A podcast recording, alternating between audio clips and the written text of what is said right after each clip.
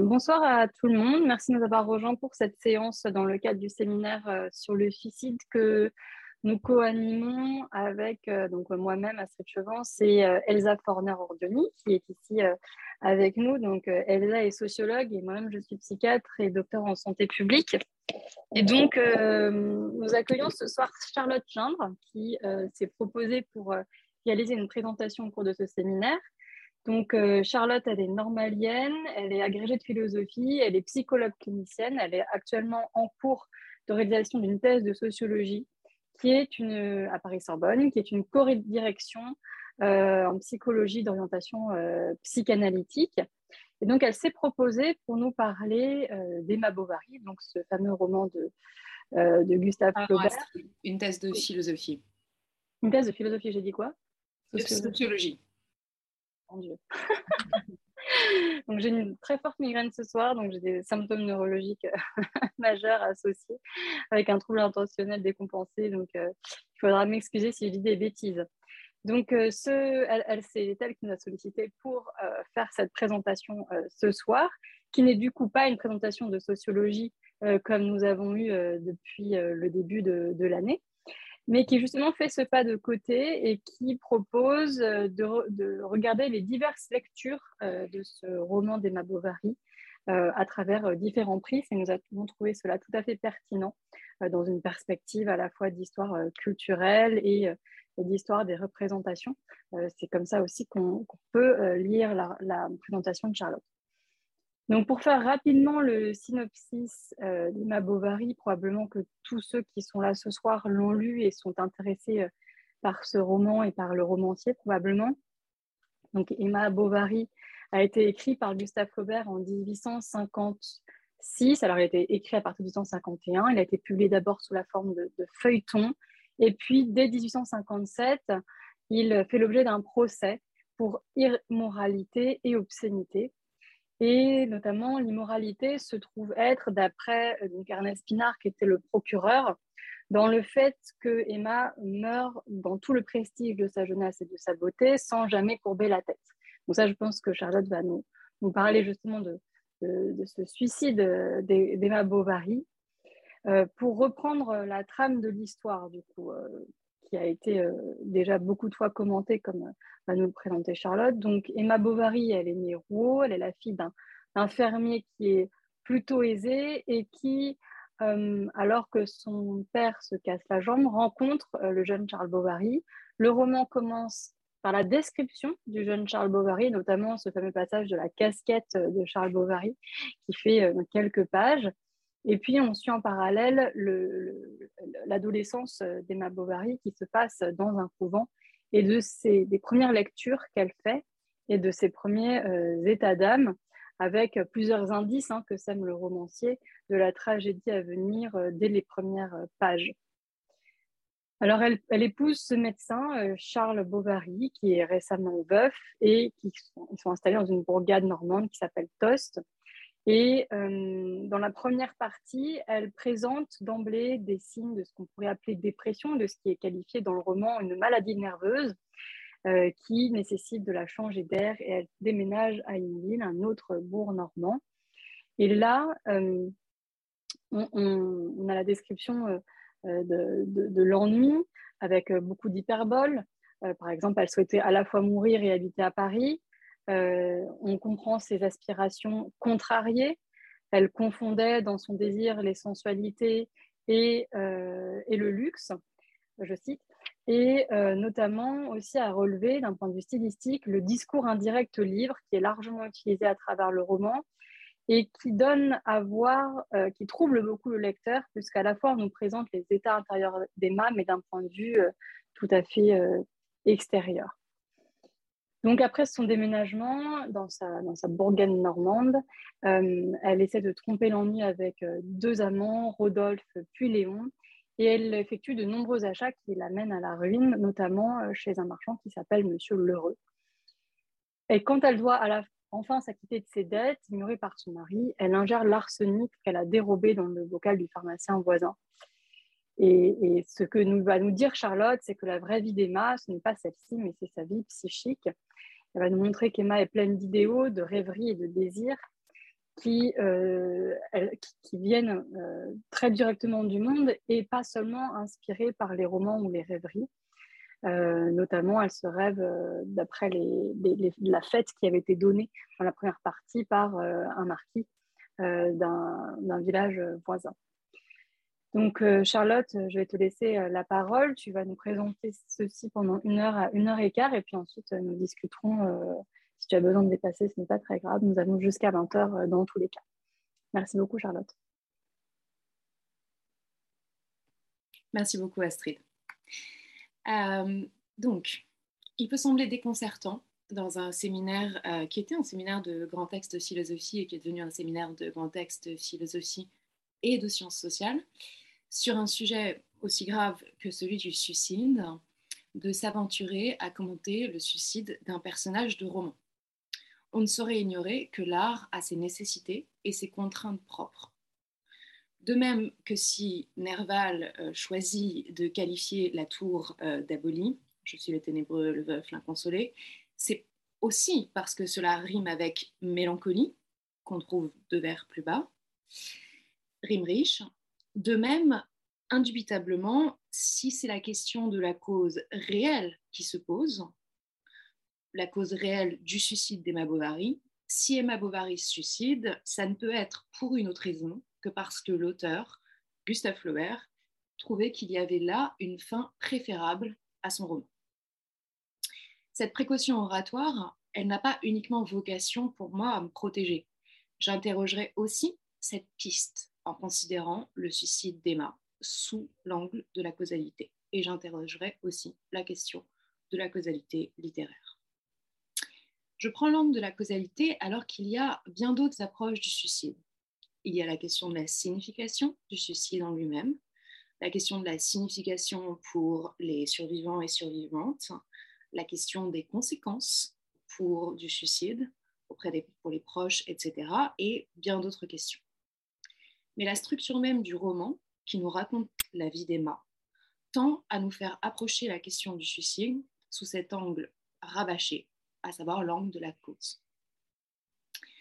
Cette problématisation autour de la question de la cause m'apparaît comme le choix le plus fructueux dans le cadre euh, de cette présentation, pour deux raisons. Premièrement, je problématise autour de la cause, puisque comme je vais le développer amplement, Madame Bovary, le roman, dépasse assez vite Emma, l'héroïne, pour devenir l'origine de la création d'une notion, celle du bovarisme. Le bovarisme devient un concept philosophique, un diagnostic psychiatrique, une fonction métapsychologique, ou plus simplement, et en des termes plus vagues, une organisation du caractère, un trait de personnalité. Or, s'il y a une telle appétence à théoriser ce que ressent Emma, c'est bien qu'il y a quelque chose, soit de fréquent, soit même d'universel, dans ce qu'elle est. Si on pense le bovarisme à partir d'Emma Bovary, le fait d'être bovarique, dont on vient de dire qu'il était vraisemblablement fréquent, voire universel, pourrait conduire au suicide.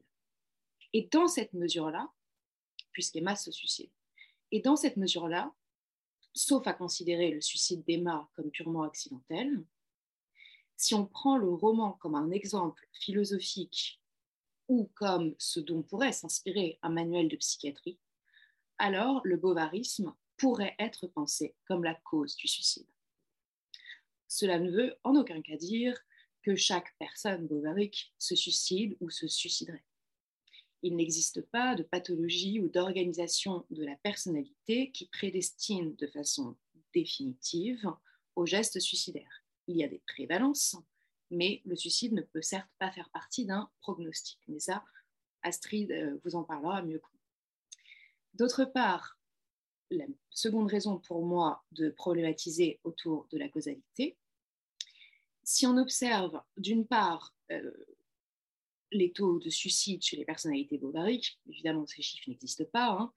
et d'autre part, si on oublie le bovarisme pour revenir à Emma, on constate que le geste d'Emma peut se penser hors de la détermination du bovarisme.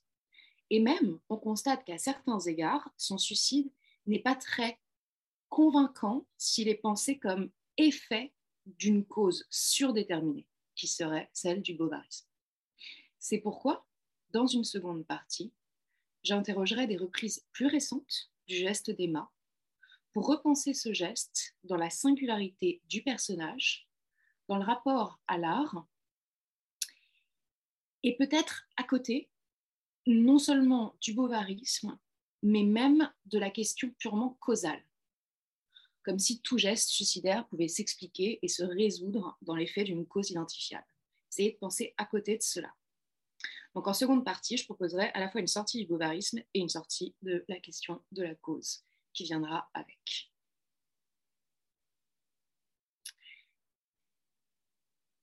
Astrid vous a résumé le roman La vie d'Emma jusqu'à son suicide à l'arsenic et a précisé euh, que effectivement la vraie vie d'Emma, c'est avant tout sa vie psychique.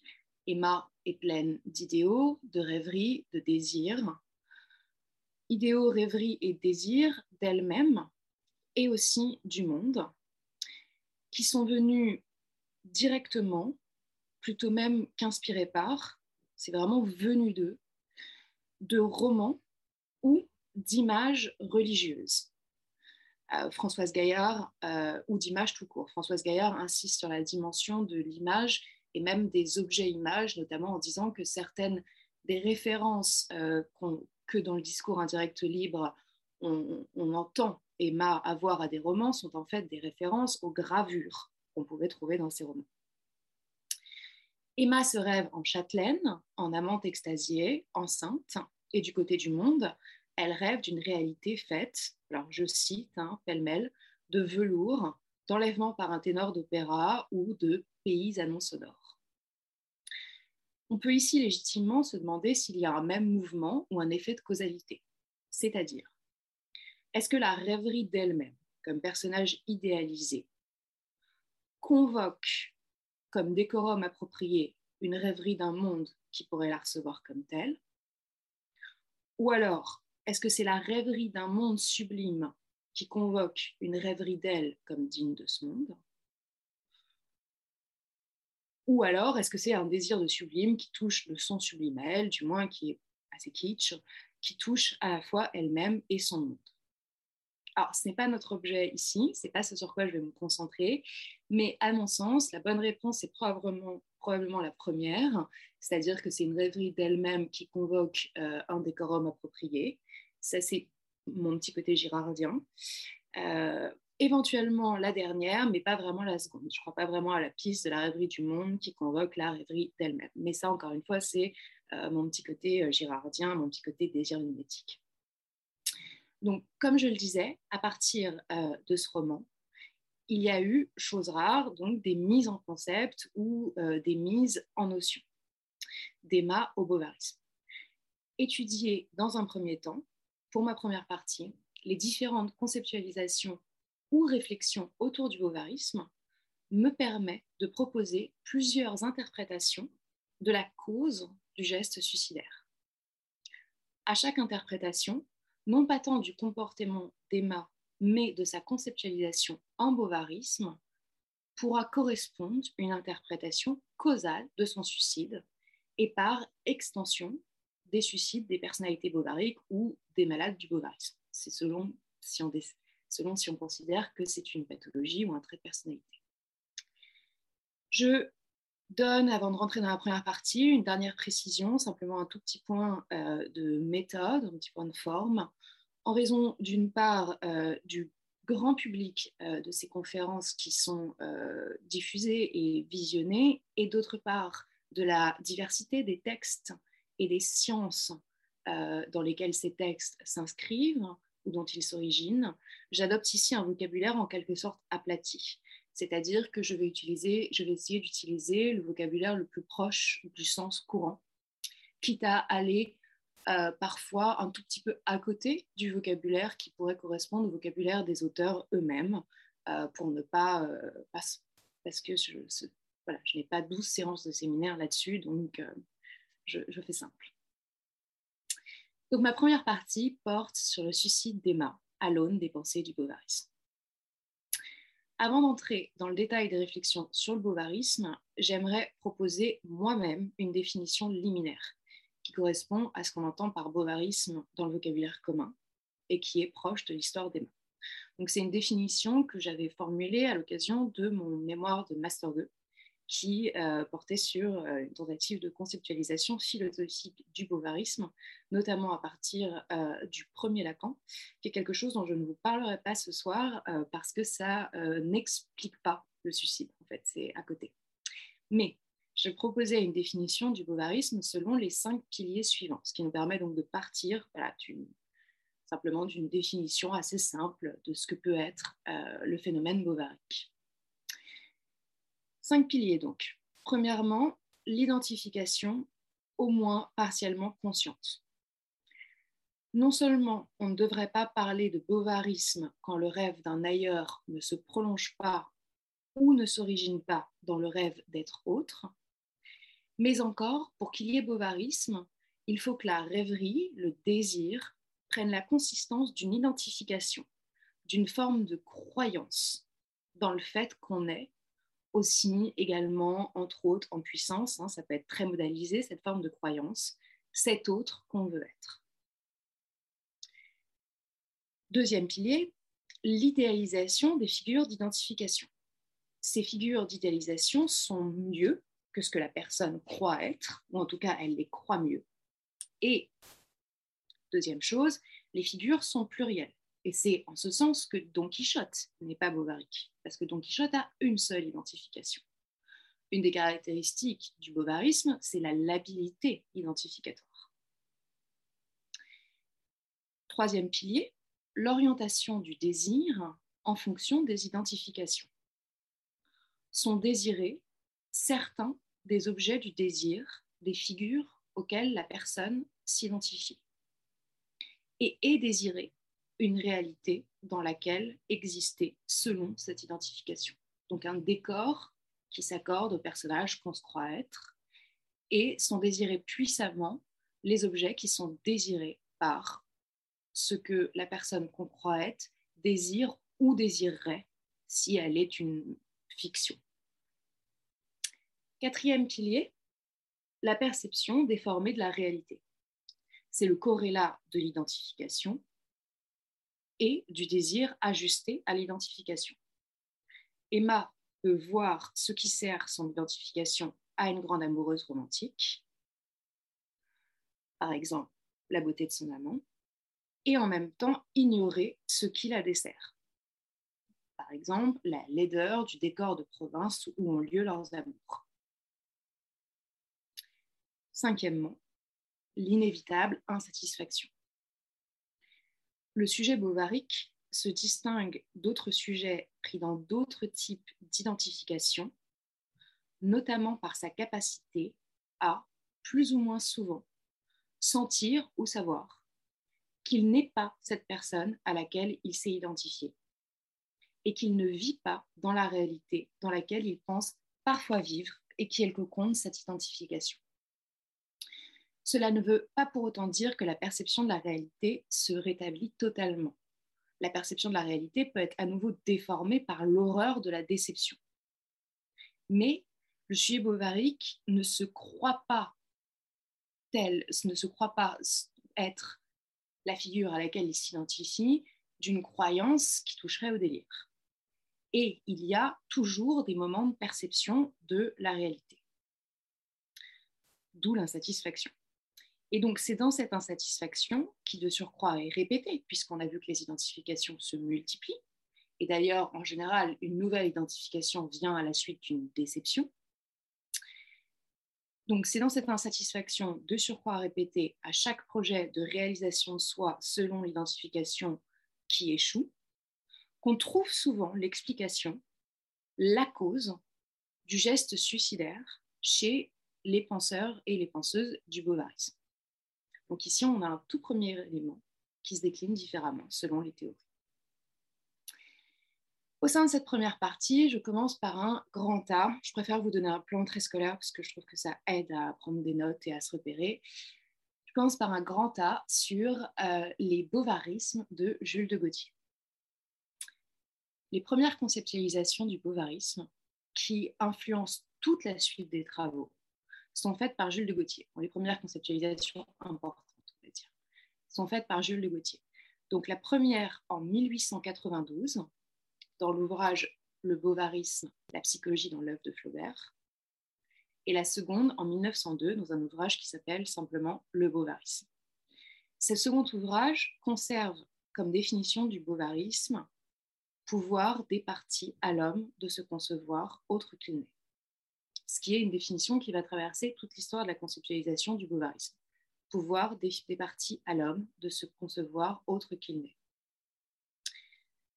Toutefois, dans le second ouvrage, euh, le sens de cette définition change assez considérablement, notamment parce que les lectures euh, de Gauthier, euh, les lectures nietzschéennes de Gauthier se sont intensifiées et on a une conception de ce que veut dire se concevoir haute qui n'intègre plus la même croyance dans le fait qu'il y ait un moi bien réel, bien ancré de l'autre côté. Et on peut imaginer, quand on parlera de Lacan, que c'est aussi à partir de ce second Gauthier que peut s'effectuer pour Lacan une transition et une accroche sur la question du bovarisme. Mais on va surtout parler du premier bovarisme de Gauthier, puisque c'est euh, celui qui est à l'origine de beaucoup de euh, conceptualisations psychiatriques. Les deux bovarismes de Gauthier sont universels. La question est de savoir si on est plus ou moins bovarique, pas si on l'est. Chacun, chacune se conçoit autre qu'il ou elle n'est, dans une certaine mesure. La particularité des personnages de Flaubert est que presque tout dans leur comportement est orienté par cette conception d'eux-mêmes comme autres. Le fait de se concevoir autre vient de la coexistence en chacun chacune d'un moi réel et d'un moi virtuel, le moi imaginaire. Donc moi réel, moi imaginaire. Le moi réel, c'est, pour Gauthier, je cite, les tendances et les goûts réels qu'impose à l'individu, il faut entendre le qu'impose, les tendances et les goûts réels qu'impose à l'individu la qualité de son tempérament, la composition de son sang, la tension et la délicatesse de son système nerveux, les connaissances que lui permet d'acquérir la structure propre de son cerveau, les impressions qu'il reçoit directement des choses en raison de la nature de sa sensibilité. Donc la réalité d'une constitution, d'une personnalité, le moi réel, pour euh, cette, cette réalité du moi réel, pour Gauthier, elle est, on le voit, dans la détermination de ce qu'est le corps. S'il n'y avait pas du tout de moi imaginaire, pour le coup, l'anatomie, ce serait vraiment le destin. On note que cette pensée d'une certaine détermination de la personnalité par le corps est alignée avec les idées scientifiques de l'époque. Détermination par l'hérédité et détermination par la constitution nerveuse du comportement et des tendances on trouve dans le roman lui-même des explications, euh, ce type d'explications réductionnistes. Et la plupart de ces explications sortent de la bouche du pharmacien Homais, qui est euh, un positiviste, scientiste, euh, toujours adepte des dernières idées scientifiques à la mode, mais on les trouve aussi chez le narrateur. Ce qui me fait penser avec Sartre, euh, qui le note dans euh, ses notes sur Madame Bovary, que, à vrai dire, Flaubert croyait sans doute à cette question de la détermination nerveuse, au moins à certains égards. Donc on a, dit qu'il y a la coexistence d'un moi réel et d'un moi imaginaire, et que c'est ça qui définit le bovarisme avec l'écart entre les deux. Le moi imaginaire, qui coexiste avec le moi réel, vient donner à la personne des goûts et des tendances qui ne sont pas déterminés par son tempérament propre, mais par, je cite, toutes les idées que lui donne l'éducation spéciale qu'elle a reçue, sa faculté d'imaginer et toutes les causes productrices d'images dont elle a subi l'influence.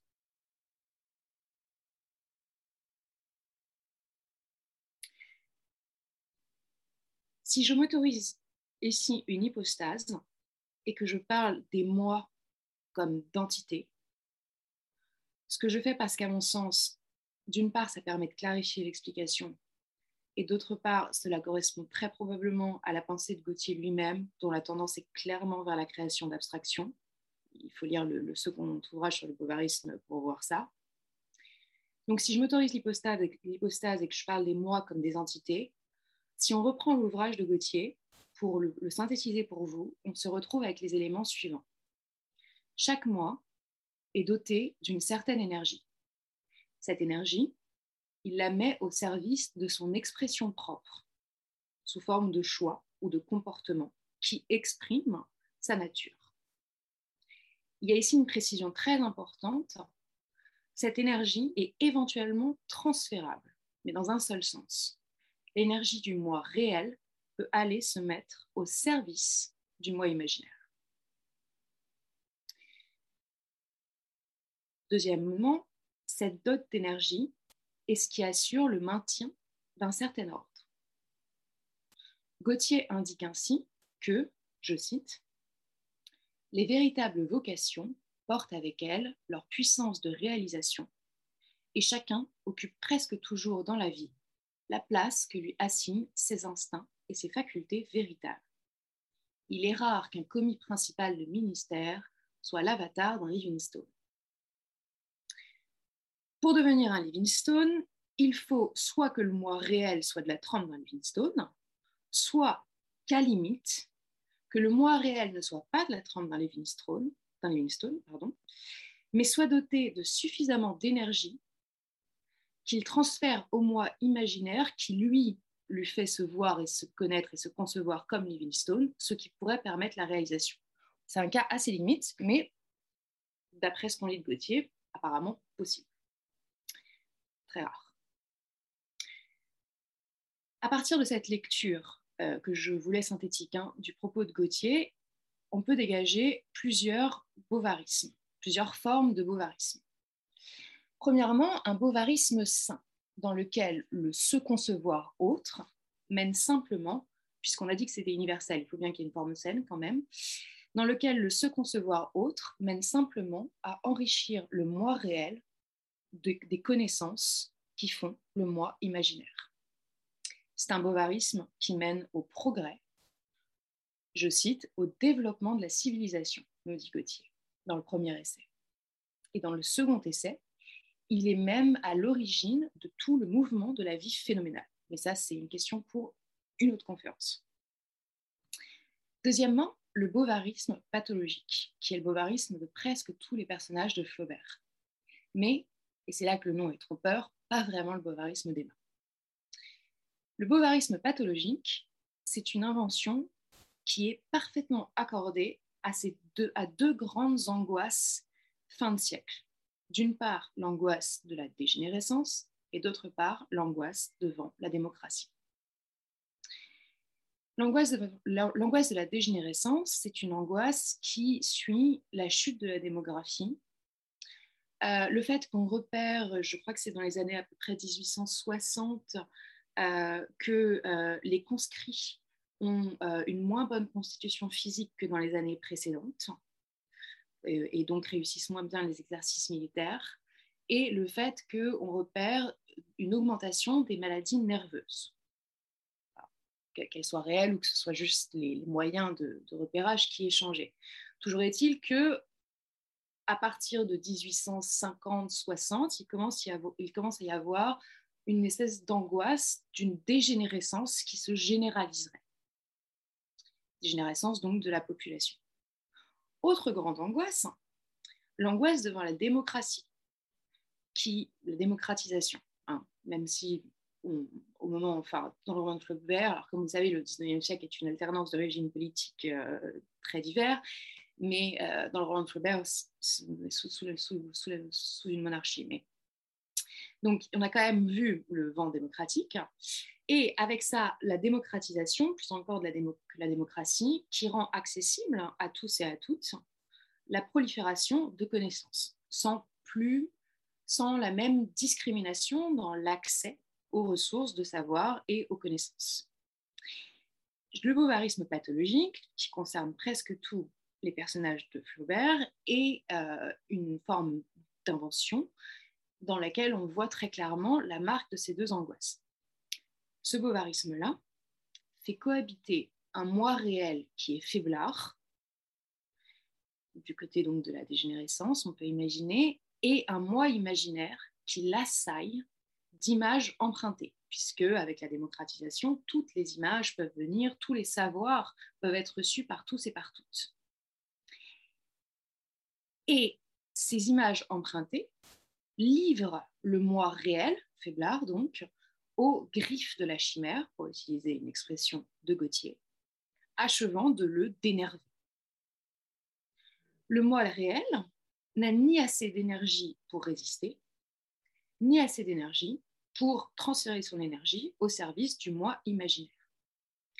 Et la personne se trouve alors se concevant autre, à parler selon l'autre, à désirer selon l'autre, mais assez peu à agir selon l'autre, puisque la personne n'a de toute façon pas beaucoup d'énergie. Donc le commis de ministère débite des idées empruntées à Livingstone, mais reste bien en place, malgré peut-être de temps en temps quelques débordements un peu ridicules. Le moi réel n'étant même pas assez puissant pour s'exprimer, la personne atteinte de bovarisme pathologique ne souffre pas vraiment elle est ridicule, mais elle ne s'en rend pas tout à fait compte et elle peut continuer à se concevoir autre qu'elle n'est. Parce que son se concevoir, l'épaisseur de sa croyance, est non seulement maigre, mais en plus sans grande revendication associée. Aucune de ces deux premières formes de bovarisme ne peut rendre compte ou expliquer un geste suicidaire, en tout cas certainement pas avec une causalité directe. On en arrive donc à la troisième forme de bovarisme, celui d'Emma. Donc, le bovarisme d'Emma constitue une troisième forme tout à fait particulière et plus rare que le bovarisme générique euh, des personnages de Flaubert, un bovarisme pathologique ou alors une forme de bovarisme simple. Chez Emma, d'une part, euh, cohabite, euh, cohabitent un moi réel et un moi imaginaire qui sont tous deux puissants et doté d'énergie. Le moi réel va à la fois transférer de son énergie au moi imaginaire. Euh, euh, et, on voit qu'Emma est bien plus active, a fortiori pour une femme de sa condition sociale euh, à son époque, que bien des personnages de Flaubert dans l'expression de son moi imaginaire, grâce à ce transfert d'énergie du moi réel vers le moi imaginaire. Et d'autre part, parce qu'il a beaucoup d'énergie, le moi réel va aussi se rappeler à elle et ne pas laisser gagner le moi imaginaire. Par exemple, comme le souligne Gauthier, les images diverses de la religion, qui ne manquent jamais de la séduire, hein, euh, elle aime euh, elle aime l'odeur de l'encens, elle aime euh, la vue du corps du Christ, elle aime l'idée des saints extasiés, et euh, tout, euh, tout, le, décor euh, du, catholicisme. Donc les images diverses de la religion, qui ne manquent pas de la séduire, auraient pu la mener à une existence de dévote, voire une existence de religieuse, ce qui aurait réglé beaucoup de ses problèmes. Et du côté du moi imaginaire, cela aurait pu fonctionner comme expression de moi imaginaire. Mais le moi réel d'Emma Bovary est assez sensuel. elle a une tendance assez charnelle ce que la religion, pour le coup, ne peut guère satisfaire. Et comme son moi réel est suffisamment fort pour s'exprimer, elle ne peut trouver un accomplissement de son moi imaginaire dans une vocation religieuse. Et cet affrontement du moi réel et du moi imaginaire, c'est ce qui va, durant toute l'existence de d'Emma Bovary, l'amener à une constante insatisfaction à partir de cette description-là, on peut commencer à penser les causes du suicide. Donc on a une première explication qui est donnée directement par Jules de Gauthier et une deuxième qui se dégage du texte, un peu plus indirectement. Donc la première explication causale du suicide d'Emma est énoncée par Gauthier donc en toutes lettres. Je cite La lutte entre les deux puissances se disputaient son âme n'a pris fin que par l'anéantissement de l'une et de l'autre. Et, aussi impuissante à susciter la fiction que ne féconde plus l'illusion morte, qu'à étreindre la vie réelle de l'effort débile de ses désirs surmenés, elle expie par le suicide cette faute innocente et fatale de s'être conçue autre qu'elle n'était, d'avoir méconnu, sous des influences d'éducation et en vertu d'une loi funeste de son tempérament, son être véritable. Face à un anéantissement du tout de sa personnalité, donc le moi réel est affaibli jusqu'à l'agonie par le moi imaginaire, le moi imaginaire est affaibli jusqu'à l'agonie par le moi réel, plutôt que de survivre dans une existence qui n'est plus orientée par l'expression d'un moi, Emma agit dans la réalité, dans le physique, une mort qui aurait déjà eu lieu dans le psychique, un peu comme l'euthanasie très précoce des animaux domestiques dont, on sait qu'ils n'auront de toute façon plus la vie qu'on leur connaissait. C'est une espèce d'auto-euthanasie. Deuxième explication causale, il y a chez Emma une disposition native du moi réel, vous dit Gauthier, hein, à se concevoir autre c'est-à-dire une disposition native du moi réel à se faire l'adjuvant du moi imaginaire. Donc il y a une surdétermination à la fiction et à une tentative de faire se rejoindre réalité et fiction. Une deuxième explication du suicide d'Emma pourrait être dans cette appétence pour la fiction. Quand il lui apparaît enfin clairement que la réalité ne peut pas être de la fiction, et que la fiction ne peut pas être de la réalité, devant le père, et que la vie, sa vie, son existence ne peut se dérouler que dans la réalité, la vie qui ne peut plus être fiction ne l'intéresse plus, puisqu'elle n'aspire qu'à la fiction, et donc elle se suicide. Cette deuxième explication, à partir de Gauthier, à savoir Emma se suicide parce qu'elle veut vivre dans la fiction et que la réalité n'est pas de la fiction, pose toutefois toute une série de problèmes.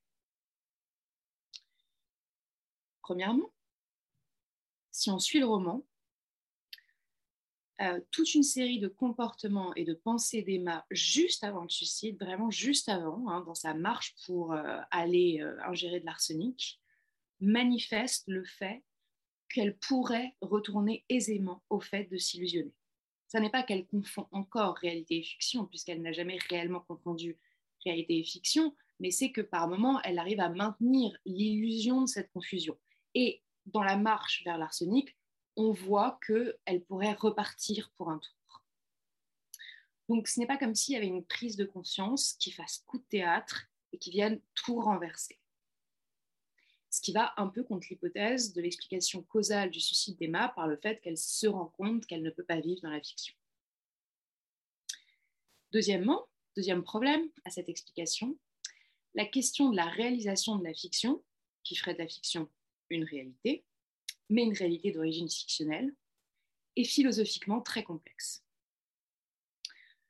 Et d'ailleurs, euh, reprise en tout à fait d'autres termes dans euh, le second ouvrage de Gauthier. Et à cet égard, euh, on peut enclencher toute une réflexion sur le fait que la partition entre réalité et fiction n'est pas si évidente que ça, et cela rend brouillée et trébuchante une explication du suicide à partir de cette opposition complexe euh, plus complexe qu'on ne le croit entre réalité et fiction. Troisièmement, troisième façon, euh, troisième chose à vous citer pour vous dire que cette explication n'est pas très convaincante. Gauthier Sint, d'ailleurs c'est une fausse citation, Amiel, euh, toute fiction s'expie car la vérité se venge. Et Gauthier ainsi associe son explication du suicide par la fiction à une présentation du suicide comme une forme d'expiation. Or, si la nécessité d'expier le fait d'avoir vécu dans la fiction est peut-être la cause, disons, destinale du suicide d'Emma, ce n'est certainement pas la cause efficace, qui est elle-même s'empoisonnant, ou même la cause finale. Emma ne cherche pas son expiation. En introduisant le motif de l'expiation au sein de son propos sur la fiction, Gauthier affaiblit considérablement la possibilité d'expliquer le suicide par le poids de la fiction. Il pourrait être vraisemblable qu'Emma se suicide parce qu'elle ne veut que la fiction et qu'elle comprend qu'elle ne l'aura pas.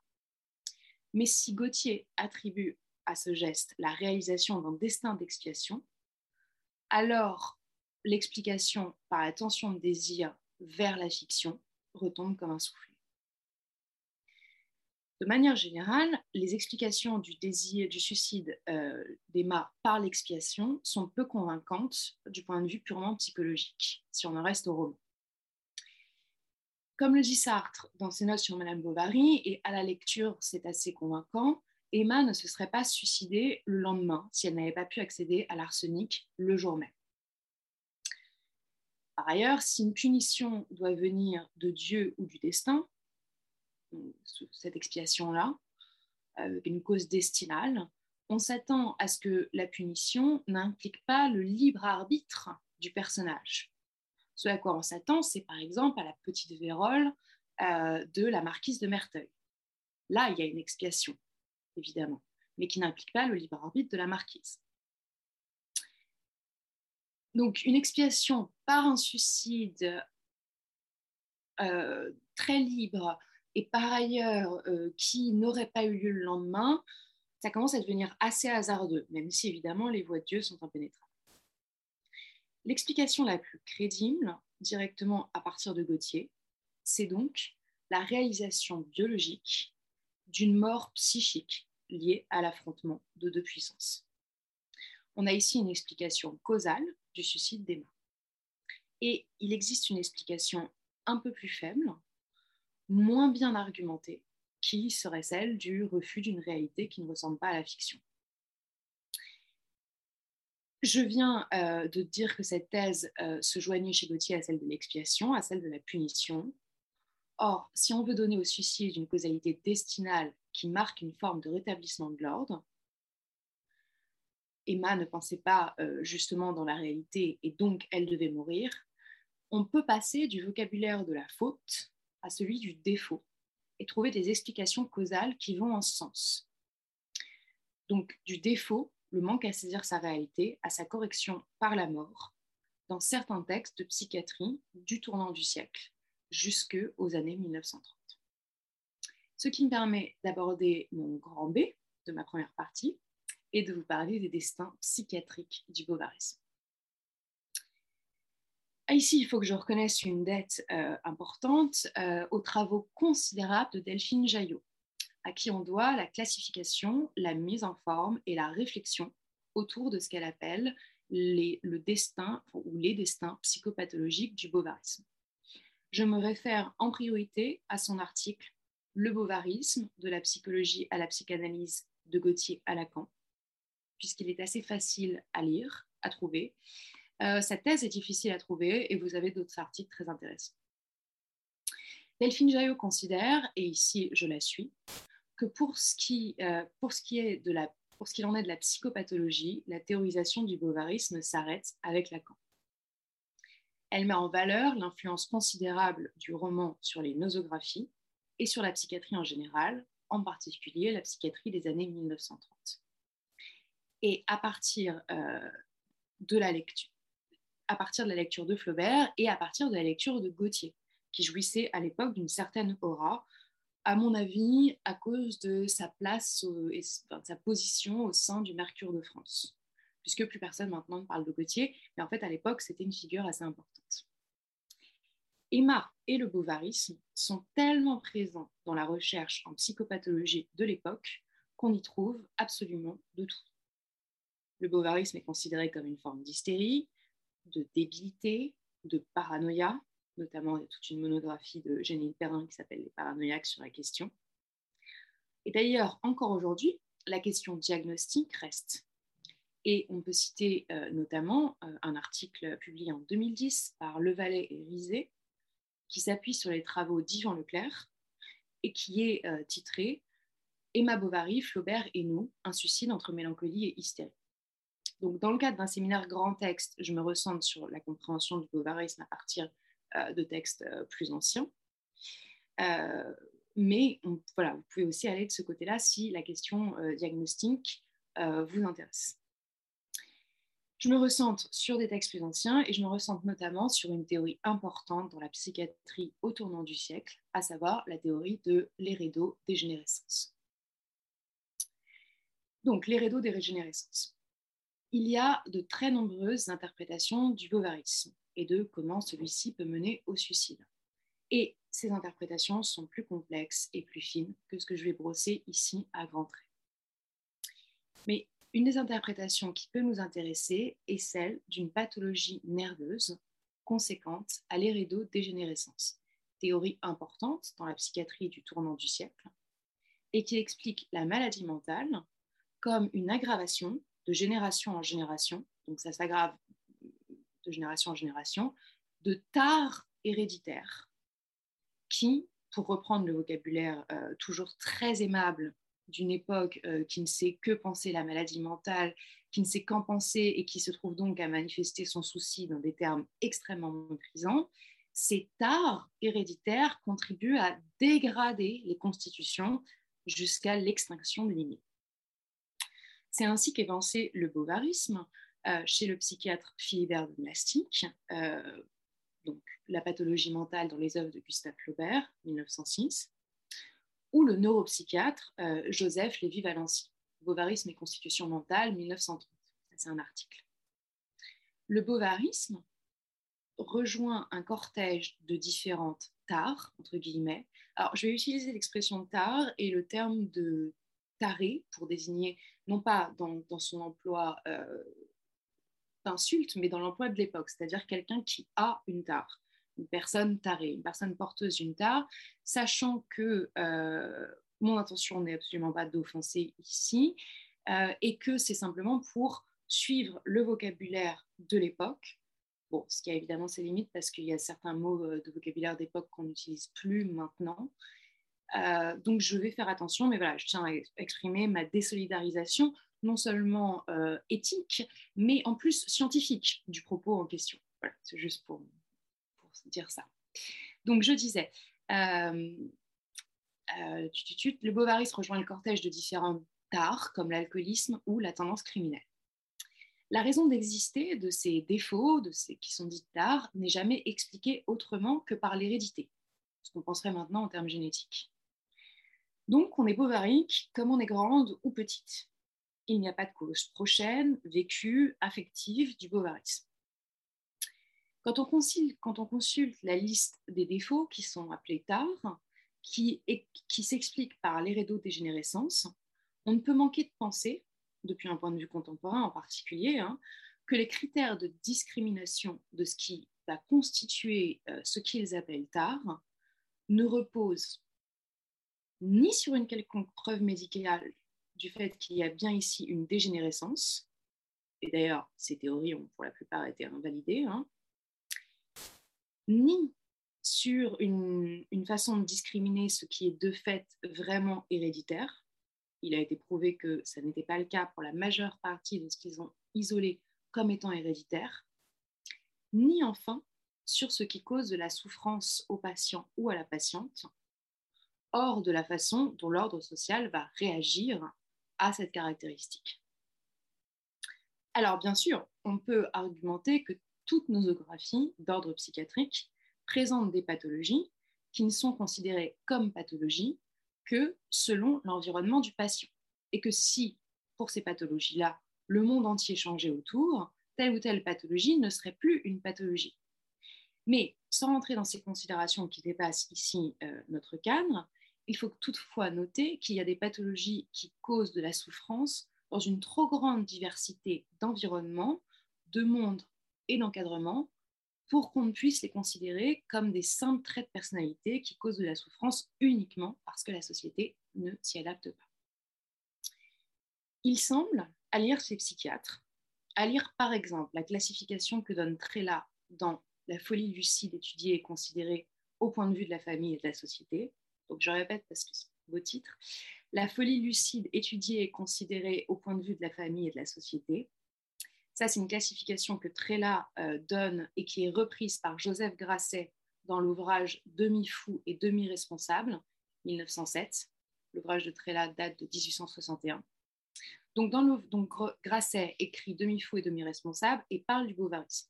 Et il cite la classification de Trella de, des différents défauts dits euh, qui sont euh, d'origine héréditaire. Et si on reprend la classification Trella, on peut citer parmi ces défauts, parmi les personnes qui sont considérées et dites tarées, les, je cite, les dissipateurs et aventuriers, qui utilisent leur argent euh, à s'amuser, je cite, plutôt qu'à le faire fructifier, pour ceci, je cite, il faut noter que leur contact est funeste à ceux qui les entourent, non seulement du point de vue de leur fortune, mais encore pour leur mœurs et pour leur probité. Parmi les personnes affectées tard, il y a aussi dans la classification Trella les nostalgiques. Il y a aussi les pseudo-réformateurs. On, commence quand même à vraiment entendre le poids euh, de la question sociale ici. Hein. Et il y a aussi celles et ceux qui ont, j'aime beaucoup celui-là, des dispositions testamentaires étranges, sans autre forme d'explication, juste des dispositions testamentaires étranges. Les suicidés et les suicidants sont aussi notés comme des personnes affectées d'une tare d'origine, euh, enfin, une tare héréditaire, sans qu'aucune autre explication soit donnée à leur acte que cette tare héréditaire. Et les Bovariques sont aussi des personnes affectées d'une tare héréditaire pour Lévi Valenti, pour Philibert de, Lastic, et donc ces psychiatres qui traitent euh, de la question du bovarisme. À partir de cette théorie du bovarisme comme tare héréditaire, comme dégénérescence, on peut tirer trois fils d'interprétation des causes du suicide des bovariques. Premièrement, on peut se dire que euh, ces personnes-là sont simplement à la fois bovariques et suicidaires. Les défauts ont tendance à se cumuler dans la théorie de l'hérédodégénérescence, d'autant plus qu'on peut supposer que les porteurs de défauts ont tendance à faire des enfants avec d'autres porteurs de défauts, etc. Donc, première explication très simple du suicide des bovariques à partir de la psychiatrie de l'hérédodégénérescence, les bovariques se suicideraient parce qu'ils seraient de façon héréditaire des suicidaires aussi, tout simplement. Deuxièmement, on peut suivre une interprétation qui est une variation sur la première, qui est un peu plus subtile, un peu plus intéressante, celle qui est proposée par Henri Le Savoureux dans son ouvrage Le spleen, contribution à l'étude des perversions de l'instinct de conservation, 1913. Dans cet ouvrage, Henri Le Savoureux avance la thèse selon laquelle le bovarisme est une tentative de compensation du spleen. Emma et les bovariques seraient avant tout atteints de spleen. Le spleen, c'est, je cite, la forme suicide de l'ennui morbide, c'est-à-dire le degré le plus avancé d'une dégénérescence héréditaire très particulière qui conduit à l'inhibition des instincts de conservation. Et donc, c'est l'inhibition des instincts de conservation qui conduit euh, trop aisément au suicide euh, les personnes, la réalité peinant à les intéresser. Le bovarisme, comme fait de se concevoir autre, ou alors comme le fait de se concevoir mieux qu'on est, serait une tentative de lutter contre le spleen, d'y échapper. Dans le cas d'Emma, cette tentative échoue.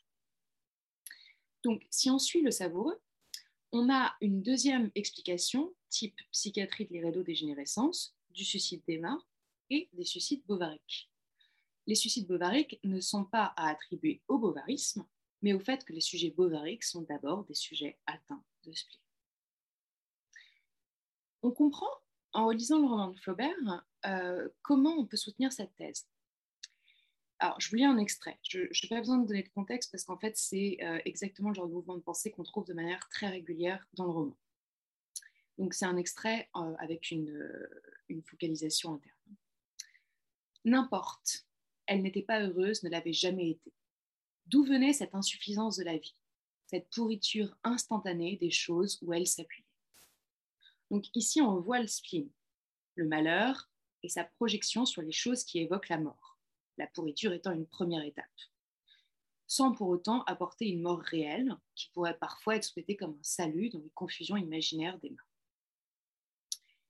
Mais le texte continue tout de suite. Donc, juste après, cette dit elle n'était pas heureuse, elle ne l'avait jamais été, d'où venait cette insuffisance de la vie, juste après. Mais s'il y avait quelque part un être fort et beau, une nature valeureuse, pleine à la fois d'exaltation et de raffinement, un cœur de poète sous une forme d'ange, lire aux cordes des sonnant vers le ciel des épithalames élégiaques. Pourquoi, par hasard, ne le trouverait-elle pas? Et la voici, échappant au spleen en se revant autre qu'elle n'est, d'une phrase à l'autre, d'un mouvement de pensée à l'autre.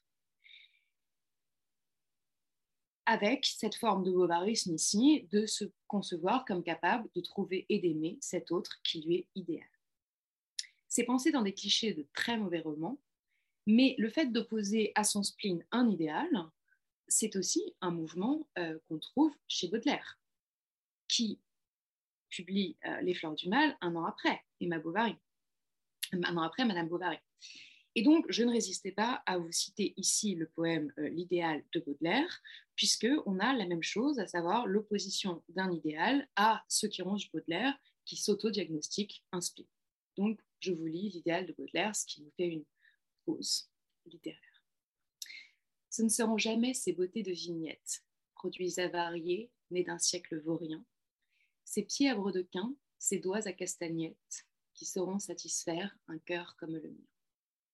Je laisse à Gavarni, poète des chloroses, son troupeau gazouillant de beauté d'hôpital, car je ne puis trouver, parmi ces pâles roses, une fleur qui ressemble à mon rouge idéal. Ce qu'il faut à ce cœur profond comme un abîme, c'est vous, Lady Macbeth, âme puissante au crime, rêve des et clous au climat des autans ou bien toi, grande nuit, fille de Michel-Ange, qui tord paisiblement dans une pose étrange des appâts façonnés aux bouches des titans. Donc on voit la même dialectique idéale. Il y a une troisième explication au suicide bovarique, qui n'est pas donnée comme telle dans les ouvrages que j'ai cités autour de l'hérédodégénérescence, et certainement pas au sujet euh, du bovarisme, mais qui constitue une forme de non-dit qui est pourtant probablement assez présent à l'esprit de ces psychiatres qui pensent selon les rideaux de générescence. Cette explication, c'est celle du darwinisme social.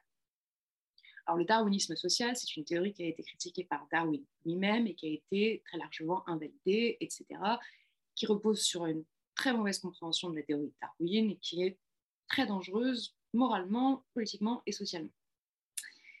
Euh, les bovariques, comme tous, comme tous ceux qui souffrent de dégénérescence, étant moins adaptés à la vie en société que ceux et celles qui ne le sont pas, perdent au jeu de la lutte sociale. Emma se suicide parce qu'elle est criblée de dettes. Un des prérequis de l'existence sociale en France au XIXe siècle pour une petite bourgeoise, c'est de savoir gérer un budget. Or, Emma, étant bovarique, y échoue, parce qu'elle dépense pour, pour compenser son appétit d'être autre. Et l'individu plus socialement adapté qui est l'heureux, qui est celui qui la pousse, qui l'accompagne dans toutes ses dépenses, entretient sa ruée. Emma se suiciderait donc par une conséquence de sa défectuosité en termes d'adaptabilité sociale, ce qui contribue à annuler la possibilité pour elle d'avoir de nouveaux enfants et donc à terme euh, la reproduction de, de génération et de génération de petits bovariques. Donc le suicide d'Emma, pris en ces termes-là, pourrait avoir une troisième explication possible pour ces psychiatres. Il serait une forme de mort euh, parmi les différentes formes de mort que risquent celles et ceux qui s'engagent dans le jeu de la lutte sociale, alors même qu'ils ont un défaut, une tare dans leurs termes, et que la société, comme la nature, n'aide pas à la reproduction des plus faibles. Cette théorie est absolument fausse et elle n'est jamais formulée euh, avec cette crudité par les psychiatres qui écrivent sur le bovarisme à partir de l'hérédodégénérescence, mais on peut supposer qu'elle constitue pour eux une explication légitime du suicide d'Emma et des bovariques. Donc jusqu'à présent, les théories du bovarisme nous ont donné euh, toute une série possible d'explications. Pour conclure cette première partie sur les destins psychopathologiques du bovarisme, j'aimerais vous parler brièvement de Lacan dans une troisième partie, le grand C donc, où je vous parle de ce que j'appelle la demi-relève lacanienne. Donc grand C, la demi-relève lacanienne. Les réflexions très brèves que fait Lacan au sujet du bovarisme et les fils interprétatifs que l'on peut tirer à partir de ces réflexions ou d'autres éléments de ces théories ce qui a été l'objet de mon travail de mémoire, n'amène pas à une explication causale convaincante du suicide d'Emma ou des suicides bovariques. Si tant est que le suicide bovarique soit quelque chose qui existe véritablement, voire que le bovarisme euh, représente une réalité bien arrêtée, ce qui n'est pas mon hypothèse principale personnellement. L'apport de Lacan sur la question du bovarisme est pluriel, et la notion de bovarisme peut en ressortir tout à fait changée, ou du moins aurait pu, ou, pour être optimiste, pourra. La question de Bovary pourra en ressortir tout à fait changée quand on fera ce travail. Les deux textes dans lesquels on trouve une référence à Jules de Gauthier, soit sa thèse, donc de la psychose paranoïaque dans les rapports avec la personnalité, 1932, et Propos sur la causalité psychique, 1946, sont en très grande partie des textes critiques qui posent la question de l'étiologie de la folie. Chez Lacan, il n'est plus question d'hérédité, ni même d'un continuum d'un certain développement du caractère à la psychose. La folie se comprend différemment dans le registre du sens, et le projet est de donner au psychisme son propre statut indépendant des questions physiologiques. Donc on n'est plus dans les réseaux dégénérescence.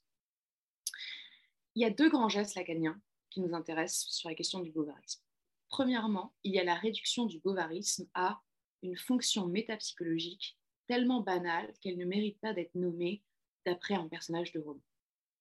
Dans la thèse de 32, euh, ce que Lacan sait être appelé bovarisme, parce qu'il y a une référence euh, à, à, Jules de Gauthier, c'est-à-dire un écart dans la personnalité, est réduit à une fonction métapsychologique, je cite, des plus banales, qui correspond très simplement à la façon dont s'organise une personnalité. La personnalité est décrite dans la thèse de 32 à la fois comme une fonction de synthèse de l'expérience intérieure, donc de synthèse active, hein, elle réalise la synthèse, et en même temps comme une fonction de jugement intentionnel. La personnalité, je cite, oriente l'être vers un certain acte futur. L'écart entre l'élément de synthèse et l'élément d'intentionnalité, donc on pourrait dire le constat et le projet, est clairement comparé par Lacan à l'écart entre moi réel et moi imaginaire chez Gauthier. Mais Lacan banalise totalement la fonction de cet écart, comme une fonction tout à fait commune et opérante dans toute personnalité. Certes, Gauthier présentait le bovarisme comme universel, et donc on pourrait penser que les deux auteurs s'accordent ici. Mais il me semble que en notant même le nom, en ne nommant même plus cet écart, ici Lacan, dans la thèse de 32, moque le bovarisme et montre cette façon euh, qu'a Gauthier de le penser comme une forme d'inflation et fait de la conception de Gauthier du bovarisme la grenouille qui se prend pour un bœuf euh, de la métapsychologie. À partir d'une telle assertion, on pourrait penser que le bovarisme, comme notion, est fini. La personnalité est à la fois constat de ce qui est et tension vers ce qui veut être. L'écart est toujours présent et trop important, il laisse un idéal, une représentation de ce qui est visé et non atteint. Et la personne peut tout à fait se prendre pour cet idéal. Emma constitue certes un bon exemple de cette situation, mais en réalité, c'est le drame de toute personnalité qui est décrit ici. Et dans cette mesure, en aucun cas, le bovarisme qu'on doit ici maintenant citer entre guillemets, voire dont on ne devrait plus parler, ne pourrait expliquer un suicide. Si Lacan s'était arrêté là, et si son propos avait eu euh, grand effet dans l'histoire des idées, on se serait simplement débarrassé de la notion de bovarisme. Mais comme le remarque euh, très admirablement Delphine Jaillot, dans, les autres références que Lacan fait à Gauthier dans Propos sur la causalité psychique, Lacan pose les fondements d'un bovarisme qu'elle décrit comme, je cite, aux potentialités réévaluées. Même si, je cite euh, Delphine Jaillot, Lacan abandonnerait la question au seuil de cette réévaluation. Donc, le deuxième geste de Lacan est de décaler l'accent de la question de l'ampleur de l'écart entre le moi réel et le moi imaginaire, écart qui est lui-même symbolisé dans le second ouvrage de Gauthier sous la forme d'un angle, plus ou moins aigu ou obtus. Donc, vous avez le moi réel, le moi imaginaire, et la question c'est à quel, point l'angle est aigu ou obtus. Donc, de décaler la question de l'écart le geste de Lacan est de décaler la question de l'écart à la question de la nature et de l'ampleur de la croyance dans l'identification du moi réel au moi imaginaire. Le pathologique n'est plus déterminé par le fait qu'une provinciale pleine d'ennui se prenne pour une châtelaine, il est déterminé par la façon dont elle se prend pour une châtelaine, qui peut être plus ou moins pathologique, par le type de croyance qu'elle y attache. Ainsi, comme l'écrit Lacan, Lacan, qui a ici des accents pascaliens, d'un propos sur la causalité psychique. Si un homme qui se croit un roi est un fou, un roi qui se croit un roi ne l'est pas moins. Donc le critère du normal et du pathologique ne se place plus dans l'adéquation du sujet et de la tribu, le roi qui se prend pour le roi ou le mendiant qui se prend pour le roi, mais dans ce que vient signifier le verbe se croire, dans le point auquel la question de la connaissance de soi est imprégné par la question du désir de soi, selon tel ou tel mode, jusqu'à devenir méconnaissance. C'est une comparaison issue de Madame Bovary qui vient compléter chez Lacan cette proposition. Lacan écrit en comparant Homais, donc Homais c'est le pharmacien scientiste positiviste qui se prend pour le plus grand des savants, et Bournisien, le curé qui se prend pour un curé. Donc en comparant les deux, Lacan écrit Au reste, je, cite, Au reste, Homais et Bournisien représentent une même manifestation de l'être. Mais n'êtes-vous pas frappé qu'on ne rit jamais que du premier? Je vous défie d'en rendre compte autrement que par la distinction significative que j'ai exprimée plus haut. Car Homais y croit, tandis que Bournisien, aussi bête mais pas fou, défend sa croyance et, d'être appuyé sur sa hiérarchie, maintient entre lui et sa vérité cette distance. Et donc, c'est la question de la croyance et de la façon dont elle s'organise qui détermine le normal et le pathologique. À partir de cette proposition, qui fait reposer la question du normal et du pathologique, et donc potentiellement avec elle la question de la souffrance, et donc potentiellement avec elle la question du suicide, il pourrait y avoir toute une classification des différents types d'identification, des différentes façons de se concevoir autre, du drame banal de la personnalité à la folie. Et on pourrait penser cela en relation avec les personnages de Flaubert et donc relancer à nouveau frais la pensée du bovarisme. Mais Lacan ne le fait pas. Ce Lacan nous apporte, dans le cadre de cette conférence, ce n'est donc pas une proposition d'explication des suicides bovariques, encore une fois, si tant est que les suicides bovariques soient quelque chose qui existe véritablement, mais la possibilité, par sa reprise de la question, de laisser derrière nous le bovarisme pour en revenir à Emma, dans notre traversée des textes qui peuvent donner une lecture de son suicide. Ce qui me permet d'aborder ma deuxième partie, plus brève, et ma deuxième partie porte sur le suicide d'Emma à partir du roman. Donc, comme je vous l'avais annoncé, je me suis d'abord concentrée sur la question du bovarisme, parce que ça me semblait important dans le cadre d'un séminaire grand texte. S'il ne s'agissait pas d'un séminaire grand texte, mais uniquement d'une conférence sur le suicide d'Emma, il y aurait lieu de parler de toute une série d'ouvrages dont je ne m'autorise pas à parler vraiment ici en détail, mais dont je vous dis quand même quelques mots ce qu'on appellerait maintenant euh, fanfiction et qu'on peut appeler euh, reprise littéraire, si on veut éviter euh, l'anachronisme, est un phénomène qui n'a pas été inventé avec Internet, du tout. Les grandes œuvres littéraires ont toujours, souvent, depuis longtemps, donné lieu à des reprises, en général parodiques, mais pas uniquement. Et parfois avec une visée comme d'augmentation, d'explicitation ou de complément de l'œuvre.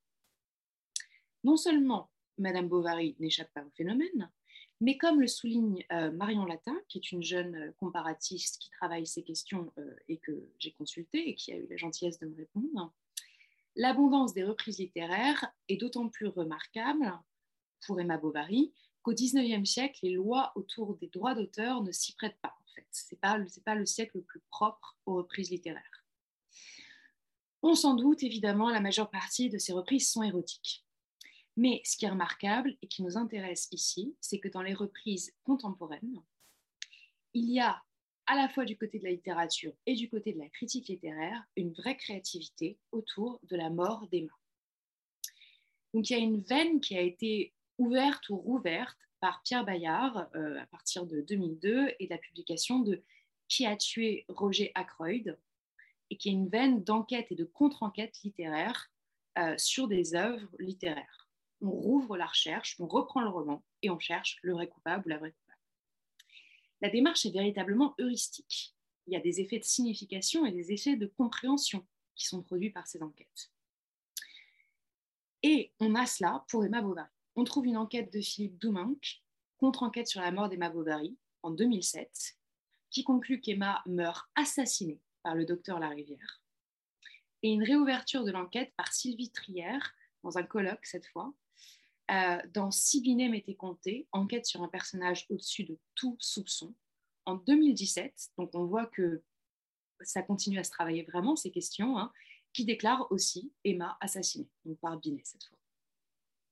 Si je cite ces textes, c'est parce qu'il n'y a pas uniquement extravagance ou provocation dans le fait d'enquêter sur la possibilité d'un meurtre au sujet d'un roman qui finit si notoirement par un suicide on peut y lire la marque du fait que si on attrape la question du suicide d'Emma par la cause, et plus encore en suivant la méthode policière selon la question du motif, on se trouve devant non pas le bovarisme tout conceptualisé, mais devant le roman de Flaubert, un peu dépourvu.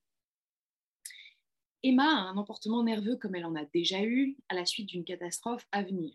Elle va devoir se confronter à sa ruine. On pourrait ici dire que la réalité la rattrape qu'il n'y a pas euh, d'invention dans la réalité ou de recours à l'imaginaire qui puisse lui faire vivre différemment cette situation. Mais il n'est pas certain que cela soit exact, d'une part. Elle pourrait peut-être inventer d'autres manières de continuer à exister à moitié dans l'imaginaire. Et d'autre part, quand Emma se trouve à ingérer l'arsenic, il y a plus un débordement, un acte irréfléchi, qu'un vrai désespoir douloureux qui cherche son soulagement. Le dernier moment qu'on a en focalisation interne avant l'ingestion d'arsenic, donc le dernier moment où on sait ce qui se passe dans sa tête avant le moment où elle avale euh, à pleine poignée de l'arsenic, je vous le lis. Alors sa situation, telle qu'un abîme, se représenta. Elle haletait à s'en rompre la poitrine. Puis, dans un transport d'héroïsme qui la rendait presque joyeuse, elle descendit la côte en courant, traversa la planche aux vaches, le sentier, l'allée, les halles, et arriva devant la boutique du pharmacien. Donc le narrateur peut bien nous la montrer ensuite à travers les yeux de Justin, euh, qui assiste à la pharmacie et qui est un peu épris d'elle, belle comme un fantôme et évoquant quelque chose de terrible. Si on reprend la focalisation interne, on voit bien que la décision de se suicider apparaît ici comme impossible parmi d'autres. Et donc à cet égard, je vous renvoie à Sartre qui, euh, dans les notes sur Emma Bovary, dit que si elle avait trouvé porte close, elle ne se serait pas, elle serait pas revenue se suicider le lendemain. Donc, les deux dernières propositions que j'adresse ici dans le cadre de cette réflexion sur le suicide euh, d'Emma nous amènent à reconsidérer nos désirs d'explication causale tranchés et définitifs. Il n'y a pas, ni dans ce qu'est le bovarisme, ni dans ce qu'est Emma, une raison unique et surdéterminante qui conduirait au suicide et les lectures du suicide d'Emma proposées d'une part par Sartre et d'autre part par Jacques Rancière décalent notre rapport à la cause. Donc grand A, au sein de cette deuxième partie, les notes sur Madame Bovary de Sartre. Une partie de L'idiot de la famille, l'ouvrage de psychanalyse existentielle en trois tomes que Sartre consacre à Flaubert, et qui est peut-être l'aboutissement dans son projet de fondation d'une psychologie phénoménologique, devait être consacré au roman.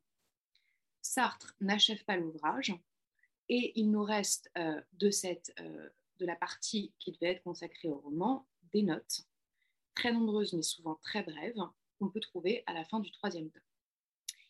Alors, ici, je suis obligée de vous dire que, étant donné que ce sont des notes très, très brèves, ce que je fais, c'est que je tire des fils à partir de ces notes.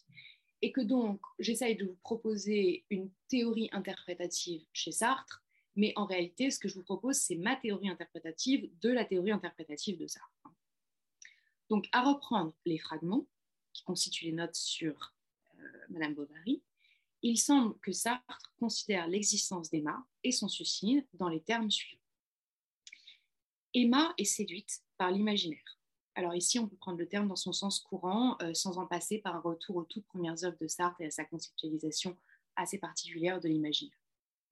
Elle est séduite par les mondes imaginaires des romans lus dans sa jeunesse, parce qu'il y a, parce qu'il y a en eux de valeur, parce qu'ils peuvent représenter d'ordre, de sens, d'organisation de l'être, tels que, de fait, on les trouve dans l'art et non dans la réalité.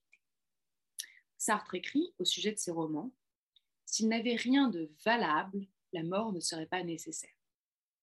Comment passe-t-on de la valeur romanesque à la nécessité de la mort Emma, parce qu'elle est sotte, dit Sartre, cède à la tentation, euh, je cite encore une fois Sartre, d'imaginer le réel plutôt que de rester dans l'imaginaire. Elle imagine, elle imagine le réel ou, comme on le trouve aussi écrit, elle cherche à réaliser ses imaginations. Or, pour Sartre, cela ne peut mener qu'en enfer. Donc le mot est écrit plusieurs fois avec une majuscule. L'enfer, c'est ce qu'il advient de la réalité quand on cherche à réaliser son imaginaire. Quand on cherche à réaliser son imaginaire, l'imaginaire devient de fait réel et Sartre, sans trop d'explications ici, affirme que cela ruine tout. Il reprend en reprenant la situation notamment que je vous ai déjà donnée, donc le pourrissement de chaque chose à laquelle elle s'appuyait, Sartre commente La chose est vue sous son aspect imaginaire. Si Emma s'y appuie, elle devient réelle, entre parenthèses, pourrie. elle pourrit, parce qu'en devenant réelle. Donc c'est tout le rapport de Flaubert à l'imaginaire que Sartre commente ici par bribes. Mais à certains égards, on peut se demander si ce n'est pas aussi le sien, le rapport de Sartre lui-même.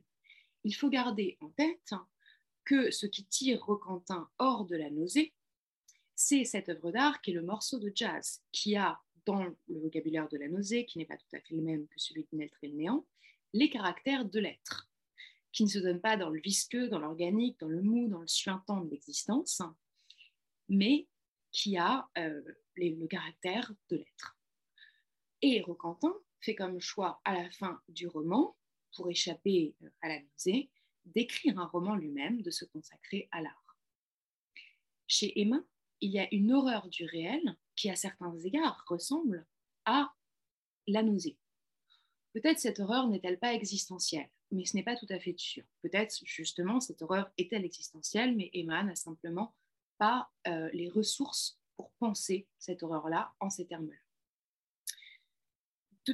On en arrive donc au fait qu'on ne sait plus si Sartre parle de ses propres croyances ou de celles de Flaubert quand il écrit, je cite, Madame Bovary, une image représentant la femme imaginaire.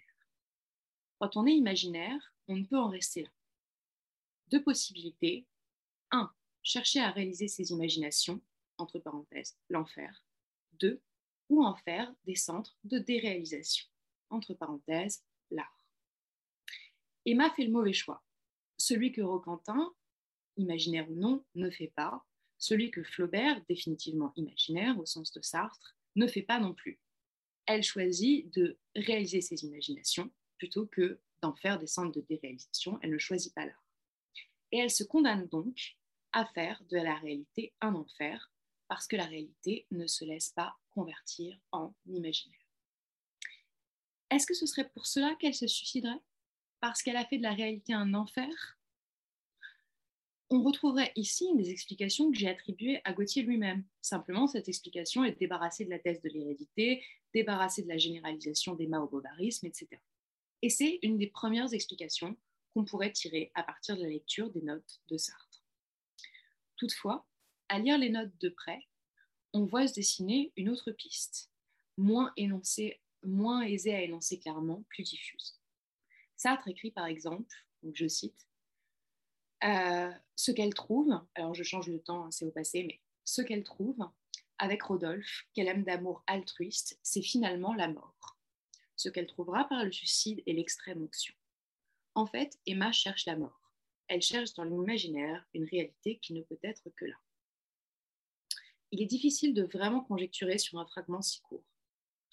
Saisi par cette difficulté, je propose une deuxième hypothèse explicative, mais que je laisse volontairement vague pour ne pas trop présumer du propos sartrien. Il semblerait qu'Emma ne se suiciderait pas pour échapper à une réalité qu'elle a pourrie, en tentant de la faire imaginaire, mais parce qu'elle pense pouvoir trouver dans la mort elle-même ce qu'elle cherche dans l'imaginaire. Alors, on ne sait pas trop si c'est un absolu, un arrachement à la contingence vécue, au poids de l'existence, si c'est une totalisation de son existence qui trouvera du sens du fait que ce qu'elle visait a été atteint. Je laisse la question ouverte euh, pour d'autres travaux. Sartre laisse supposer ça, que Emma pourrait croire, évidemment à tort, que c'est dans la mort qu'elle trouvera une réalisation de son imaginaire. Je réinsiste sur le évidemment à tort. Enfin, Sartre touche quelque chose euh, d'importance euh, en notant deux fois, ce que je vous ai moi-même dit, je pense 36 fois, qu'elle ne serait pas revenue le lendemain.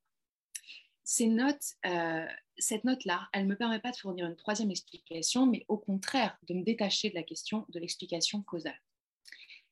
Emma a toujours eu des existences pour des objets ou des situations aux connotations mortifères. Emma souffre probablement d'une forme de dépression. Sa ruine inévitable est d'autant plus difficile que les choses, les objets sont ceux vers quoi elle se tourne pour entretenir ses croyances dans le fait qu'elle est autre qu'elle est.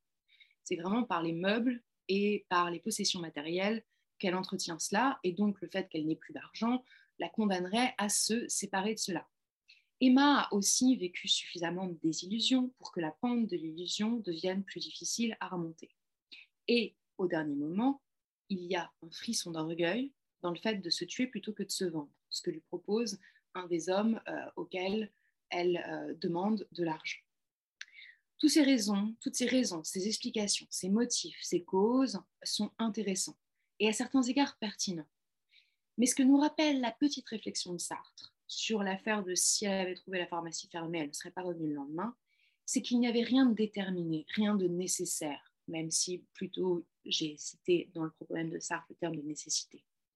Un acte libre, comme un suicide, peut-être ne s'explique ni par des lois de nécessité externe, ni par des enchaînements causaux mécaniques internes qui mènent à l'acte, comme la boule du billard se met en mouvement après avoir reçu un coup.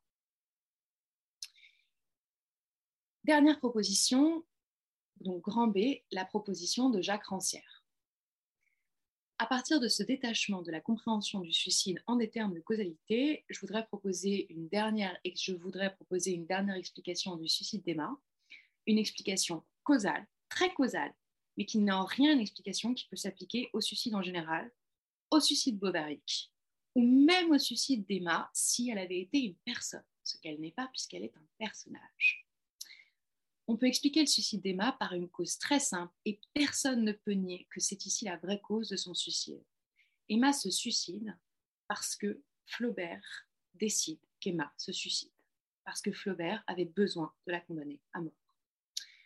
Pour Jacques Rancière, dans son article Why Emma Bovary Had to Be Killed, j'ai travaillé sur la version anglaise, s'il y a une raison au geste d'Emma, ce n'est pas l'enchaînement causal mécanique des événements, ce n'est pas une raison sociale, comme celle du darwinisme social, c'est une raison littéraire, une raison poétique et poétique, qui n'opère que parce que c'est un personnage de roman. Rien donc qui sera susceptible de nous en apprendre sur le suicide, en tant que tel, sur le suicide en soi. La thèse de Rancière, c'est qu'Emma, aux yeux de Flaubert, ne confond pas la vie et l'art, ou la réalité et la fiction, ou la réalité et l'imaginaire, dans les termes d'autres auteurs que j'ai déjà commentés, mais fait mal son choix entre deux types d'art et deux types de vie. Rancière oppose deux conceptions de la narrativité, de la poétique et de l'existence, et présume que si Flaubert condamne Emma à mort, c'est parce qu'elle fait le mauvais choix dans la vie comme dans l'art. On peut, dans la littérature, apprécier les descriptions, donc du côté de l'art, on peut, dans la littérature, apprécier les descriptions exquises de sensorialités diverses, c'est le bon type d'art aux yeux de Flaubert, selon Rancière. Ou alors, on peut vouloir que celle-ci, les descriptions exquises de sensorialités diverses, ait un sens, qu'elle se lie à d'autres descriptions et qu'elle concourt dans la grande machine narrative à créer des événements. Et ça, pour Flaubert, selon Rancière, c'est le mauvais type d'art. Quand on préfère le mauvais type d'art, comme Emma, on manque la poétique de la sensorialité, une forme de poésie des sensations et des beautés, en les voulant pris dans une grande poétique épique et datée qui, pour Rancière, se définit par, et donc là je traduis, sa combinaison d'actions, ses personnages qui se donnent des visées importantes, ses sensations liées aux qualités des personnes, ses passions nobles opposées aux expériences quotidiennes, etc. Cette erreur, elle se fait également dans la vie. Et les personnages que les, que les auteurs condamnent, je dis les auteurs parce que Rancière dit Proust le fait aussi, le font dans leur vie. Donc, je traduis Rancière. Ils perçoivent toujours un monde de sujets et de prédicats, de choses et de qualités, de volonté, de buts et de moyens. Ils pensent que les choses et les personnes ont des qualités qui les individualisent et les rendent désirables et plaisants. Bref, ils pensent que la vie est définie par des moyens et des buts. Ils n'ont pas écouté la leçon du diable, la vie n'a pas de but. Rancière indique que la condamnation se trouve aussi chez Proust. D'avoir cru qu'elle lui était destinée et qu'il devait la conquérir parce qu'elle lui évoque langoureusement un Botticelli, parce qu'il a cru ça, Swann se retrouve marié à Odette, qui est, je cite, une idiote, Rancière, alors qu'il ne l'aime plus. Le bon type de vie, selon Flaubert, selon, Flaubert, selon Proust, d'après la lecture conférencière, implique de choisir l'évocation botticellienne, simplement de jouir de cela, sans tenter d'en faire le motif qui conduit à tenter de séduire cette femme et euh, à tenter euh, d'en faire une histoire, en l'occurrence une histoire d'amour. Rancière indique ainsi que Flaubert, euh, comme Emma, jouit aussi à la messe des stimulations sensorielles diverses, de l'encens, de la langueur, du jet de lumière. Mais contrairement à Emma, son rapport à cette réalité s'arrête là. Il ne se met pas à devenir dévot, il n'en fait pas une histoire, il n'en fait pas une détermination, et il n'essaye pas de reproduire cela dans son salon en se procurant des objets religieux. Ça, c'est le passage de l'art au kitsch. Donc ici, nous sommes dans des considérations esthétiques qui nous éloigneraient si je continuais de notre propos mais c'était important pour moi de donner un aperçu euh, trop succinct hein, de cette interprétation de Rancière, euh, parce que d'après cette interprétation, Emma se suicide parce que Flaubert a besoin de la condamner pour ses confusions esthétiques, parce qu'elle est fort mauvaise artiste et qu'en transposant l'art dans sa vie, elle le réduit au kitsch. Cette interprétation-là, elle n'est transposable à aucun suicide tel qu'ils arrivent malheureusement autour de nous, tel qu'on nous rencontre dans nos histoires et dans nos hôpitaux. En conclusion, donc je conclus euh, rapidement ce parcours euh, cabossé, parce que l'histoire est plurielle hein, autour des interprétations du suicide d'Emma Bovary, à travers les différentes lectures. Du côté du bovarisme, il y a deux explications au suicide chez Jules de Gauthier la réalisation physique d'un anéantissement psychique qui a déjà eu lieu suite à la, lutte à mort du moi imaginaire contre le moi réel, ou alors la prise de conscience de l'impossibilité de transformer la réalité en fiction et le refus de vivre dans la réalité. Toujours dans le bovarisme, mais du côté des reprises dans les de dégénérescence, on peut expliquer le suicide d'Emma et des bovariques par la coexistence du bovarisme comme défaut, comme tard, avec la tendance suicidaire comme autre tard ou défaut, ou alors par la mise à mort due au fait que le darwinisme social se charge de séparer de celles et ceux de se séparer de celles et ceux qui ne peuvent s'adapter à l'ordre social. Lacan ne propose pas de théorie explicative du suicide d'Emma, dont il ne parle pas, ou du suicide des Bovary, puisqu'il refuse de les considérer comme représentatifs d'une quelconque entité nosographique. Chez Sartre, on peut voir se dessiner deux interprétations le fait que l'imaginaire appliqué à la réalité se transforme en enfer, en pourriture, et donc le désir d'y échapper, ou alors un appel parce que la mort pourrait représenter euh, selon les désirs de l'imaginaire. J'insiste sur la fausseté d'une telle conception. On voit aussi souligner le caractère hasardeux aléatoire, contingent du geste lui-même, geste parfaitement libre et qui, dans cette mesure, échappe au moins en partie aux explications causales chez Sartre. Et je viens de finir en proposant l'explication de Rancière qui est très déterminée, très causale, mais uniquement à l'intérieur du champ de la création artistique et donc qui ne dit plus rien des suicides. Un biais connu de la recherche scientifique euh, en sciences du vivant est la sous-publication et la sous-valorisation des études qui invalident leur hypothèse au lieu de la confirmer. On peine à publier des résultats qui indiquent que l'hypothèse de départ était fausse. Voilà, j'ai fait trois ans de recherche en pensant que A cause B et en fait A ne cause pas B. Ça, ça se publie assez mal dans les revues scientifiques. C'est vraiment dommage puisque ce sont des résultats importants. Ma traversée des interprétations du suicide d'Emma m'a donné l'occasion de vous parler de ces textes qui se saisissent soit du bovarisme, soit du roman de Flaubert, dans différentes épistémologies, dans différentes traditions. Mais il me semble qu'elle me, me, permet aussi de dire euh, quelque chose simple, moi qui ne suis pas spécialiste du suicide, au sujet de l'échec d'une telle tentative de comprendre euh, quelque chose euh, des suicides de nos histoires et de nos hôpitaux à travers donc la question du bovarisme. Premièrement, et ça c'est une proposition que j'avance vraiment du bout des lèvres, n'étant pas spécialiste, et j'aimerais, j'apprécierais, j'aimerais beaucoup qu'Astrid puisse reprendre là-dessus. Peut-être, peut-être est-il hasardeux de tenter d'aborder un geste suicidaire dans une perspective qui soit directement, frontalement causale. Hors de la question de la cause efficace, c'est-à-dire euh, de ce qui a causé du geste exact qui a causé la mort physique. Mais la question euh,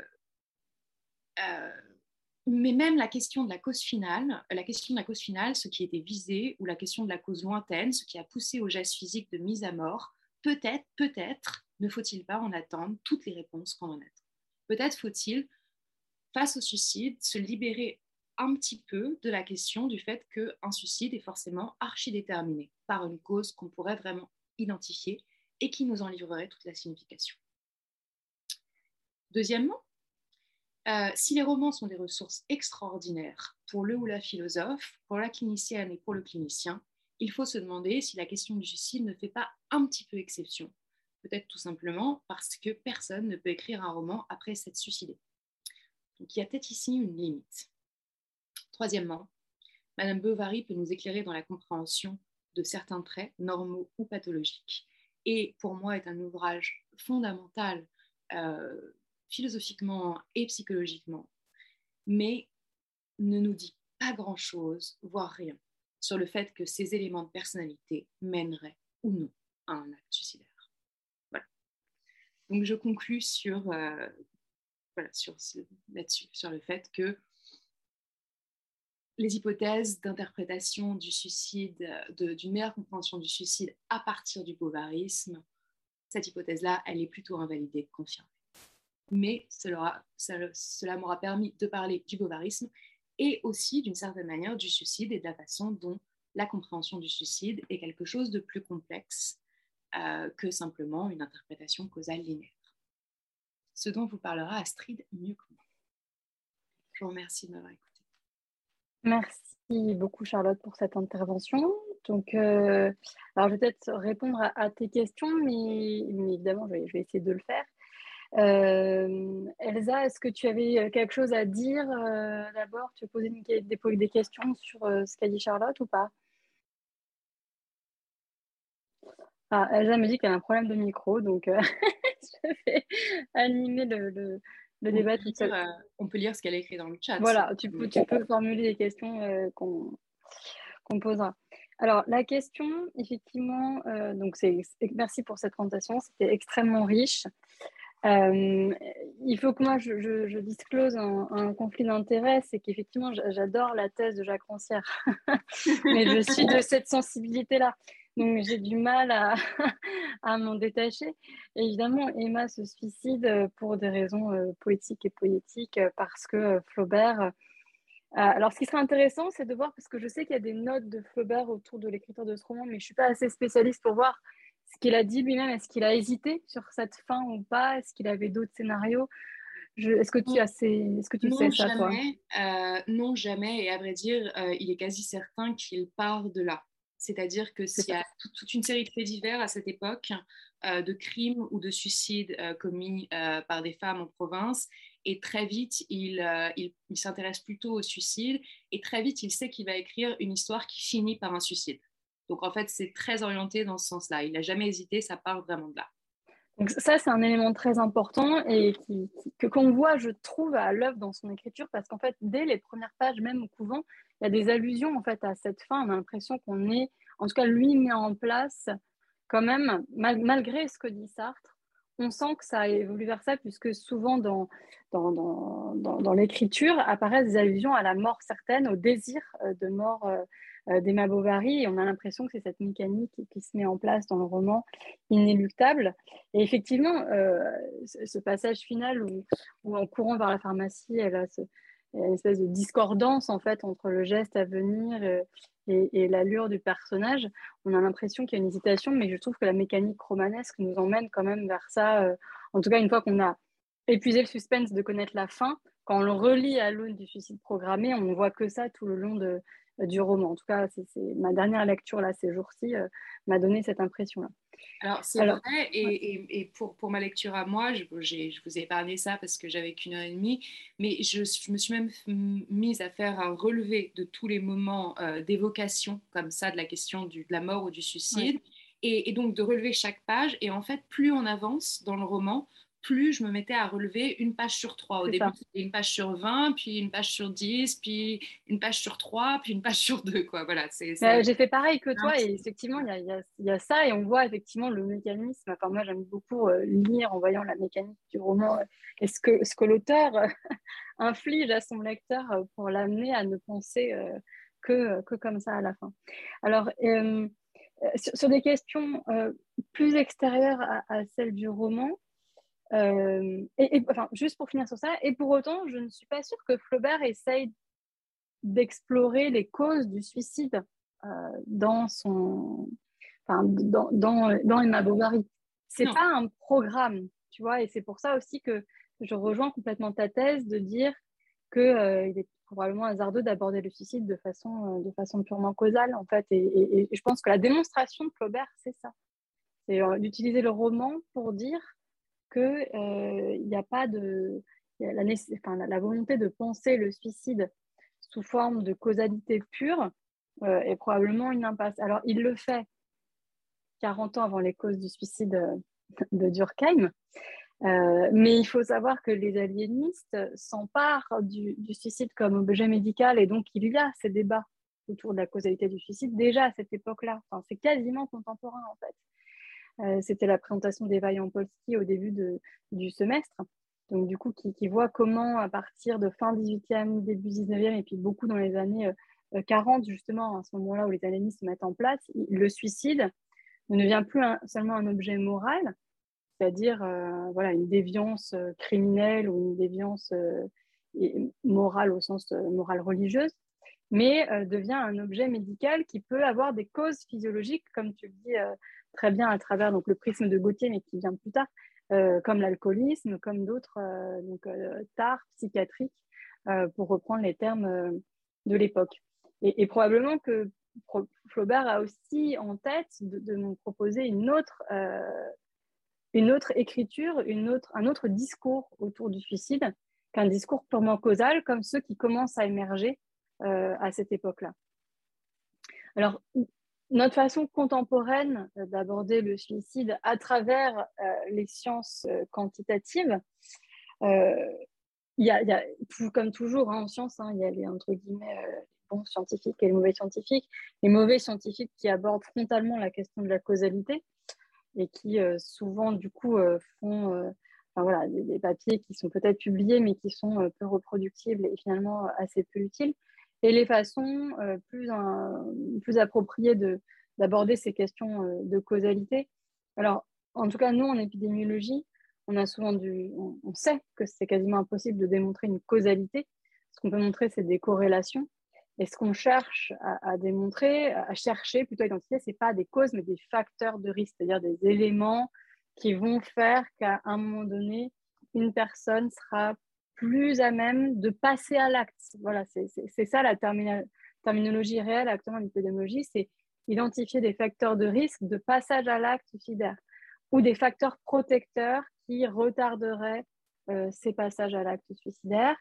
Et euh, par rapport à justement des textes comme dont, on, a parlé, hein, les textes de Durkheim, donc euh, fin 19e, ou même les textes revisités de Albax juste avant la, Seconde Guerre mondiale, où on avait des causalités qui étaient très en silo, c'est-à-dire soit le suicide devait être physiologique, soit il devait être sociologique. Alors Albax commence à dire que ça pourrait être des conjonctions de facteurs euh, très différents. Maintenant, en psychiatrie, en tout cas, justement, c'est les, thèses euh, multifactorielles, c'est-à-dire que si vous avez quelqu'un qui a une dépression, qui a un mauvais étayage social autour de lui, un milieu peu soutenant, euh, qui a un problème d'accès aux soins, etc., etc., l'accumulation de ces vulnérabilités-là rend plus probable l'apparition euh, d'un geste suicidaire. Donc, tu vois, on n'est pas, pas sur de la causalité euh, frontale, justement, type, type 19e, je dirais, jusqu'à quasiment jusqu'à Maurice Alvax. On est sur, humblement, essayer d'identifier parmi les, personnes que nous, on, en tant que médecin, lesquelles sont plus à risque de passer à l'acte, c'est-à-dire lesquelles il faut surveiller, au sens surveillance médicale, hein, pas au sens policier évidemment, euh, surveiller de façon plus rapprochée, euh, pour quelles personnes une hospitalisation vaut euh, le coup d'être proposée ou doit être absolument proposée, etc., etc. Toujours en médecine, et c'est ce que moi je rappelle en tant que que, voilà, que enseignante aussi en, médecine et en épidémiologie, ce qu'on cherche à, étayer, c'est la décision médicale. Donc, euh, comme on est des professionnels qui devons prendre des décisions de santé, il faut qu'on puisse rendre compte de nos décisions et on essaie d'étayer nos décisions sur des choses qui ont été un peu démontrées. Donc, euh, pour ne pas prendre des décisions qui soient totalement arbitraires. Si on en montre une utilité d'hospitaliser les personnes qui sont à risque suicidaire, alors on peut prendre cette décision de façon un peu plus appuyée. Et donc, la science qu'on amène, elle sert juste à éclairer les décisions euh, médicales et non pas à dire la vérité finale sur euh, euh, le geste de telle ou telle personne ou la maladie de telle ou telle personne. Ça, c'est, un guide pour l'action. Voilà.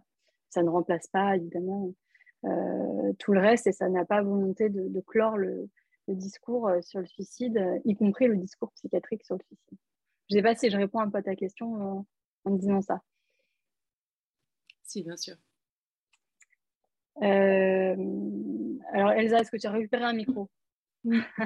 Oui, euh, Peut-être que je peux, je peux poser mes questions et après on Vas-y, vas-y, bien sûr. Alors, moi, j'avais une première question sur la réception de Madame Bovary. Est-ce qu'il y a eu quelque chose, à part le procès, de l'ordre de, la, comme pour l'apparition des souffrances du jeune Werther, c'est-à-dire soit la crainte d'une contagion ou une éventuelle contagion qui aurait pu euh, advenir à ce moment-là? Est-ce que euh, le roman été lu par euh, des femmes de sa condition? Est-ce qu'elle aurait pu être l'héroïne d'une génération En fait, c'est un peu ma, question à ce moment-là.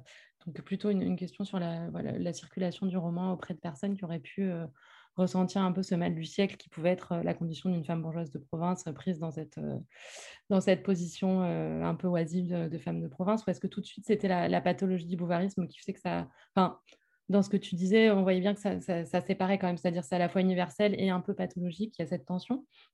Ça, c'était ma première question. Après, j'en avais une autre. il me semble que tu, n'as pas évoqué cette hypothèse, à savoir est-ce que finalement, si, on, si, on, reprend ce que Flaubert a voulu mettre, qu'il ait voulu le mettre ou pas, euh, le génie s'ignore, mais est-ce que lui-même, euh, Flaubert, n'était pas atteint de bovarisme? Je sais que c'est une hypothèse qui, a pu être envisagée dans la mesure où c'est plutôt une maladie qui est, vue comme féminine, mais on a pu retrouver, je crois, dans des lettres d'Hippolyte où, il échange autour des crises nerveuses, etc., euh, qu'il peut ressentir, à quel point on a pu retrouver dans, des formes de... Enfin, des, preuves, notamment par, par des lettres, euh, le fait qu'il ait mis des choses qui lui appartenaient dans ce personnage ou pas. Euh, et c'est vrai qu'on se demande, enfin, l'attention qui est assez présente, c'est ce dont tu parlais, à savoir euh, à qui appartient ce suicide. Est-ce que c'est Flaubert qui, décide enfin, de, de, se venger du mauvais goût de son héroïne? Est-ce qu'on se pose la question de. Est-ce que, enfin, c'est vrai, est-ce que c'est un peu la suicidée de la société, là, pour le coup, à savoir qu'on sent qu'il y a quand même un peu un problème autour de. dans, cette, dans ce qu'elle vit euh, donc, je me demandais si tu avais travaillé un peu ces, ces questions-là, de, de, ce qu'il a voulu y mettre aussi, d'autres formes de preuves. Et après, forcément, j'avais un petit peu envie là, de revenir sur les projections hein, que je trouve sexistes de Sartre. Dans la mesure où on travaillait la semaine dernière avec un groupe sur un texte qui portait sur l'angoisse de Juliette Favès-Bouzonnier. Et, quelqu'un disait que, c'était un texte qui avait, qui, était, qui avait été assez important parce que c'était une femme qui parlait d'angoisse et que finalement, à l'époque encore, enfin, pourtant c'est un texte intéressant hein, du XXe siècle, mais l'angoisse n'est pas un état féminin pendant jusqu'à assez tard finalement, puisque les femmes ne peuvent pas recevoir, ne peuvent pas ressentir d'angoisse, de, de, sentiments existentiels. Elles sont beaucoup trop proches de la terre, de la maternité éventuellement, mais de quelque chose qui est plus près des vaches en fait que que de, du ciel euh, et, des préoccupations métaphysiques ou du rapport à Dieu, par exemple. Et donc là, je me demandais si euh, sa, volonté, enfin sa projection de, de lui voler ou de destituer sa, position d'héroïne tragique, parce que moi, je trouve que finalement, les, certaines analyses, c'est des projections plus sexistes que pouvait l'être Flaubert, à savoir que moi, je trouve qu'elle inspire quand même quelque chose de vraiment de la terreur et de la pitié, de quelque part d'une destinée, etc. Et il lui enlève ça en disant, bah non, ça peut être qu'un vulgaire raptus. Euh, elle s'est faufilée. Euh, enfin, il y a un truc presque. Euh, enfin, ça, ça, revient à un petit malentendu. Elle, elle, plonge dans la poudre et puis voilà. Et, donc, je me demandais voilà, si, si quelque part, il n'y avait pas une projection un peu sexiste de ça, parce qu'on est quand même dans un monde de sottes et d'idiotes analysés par des hommes.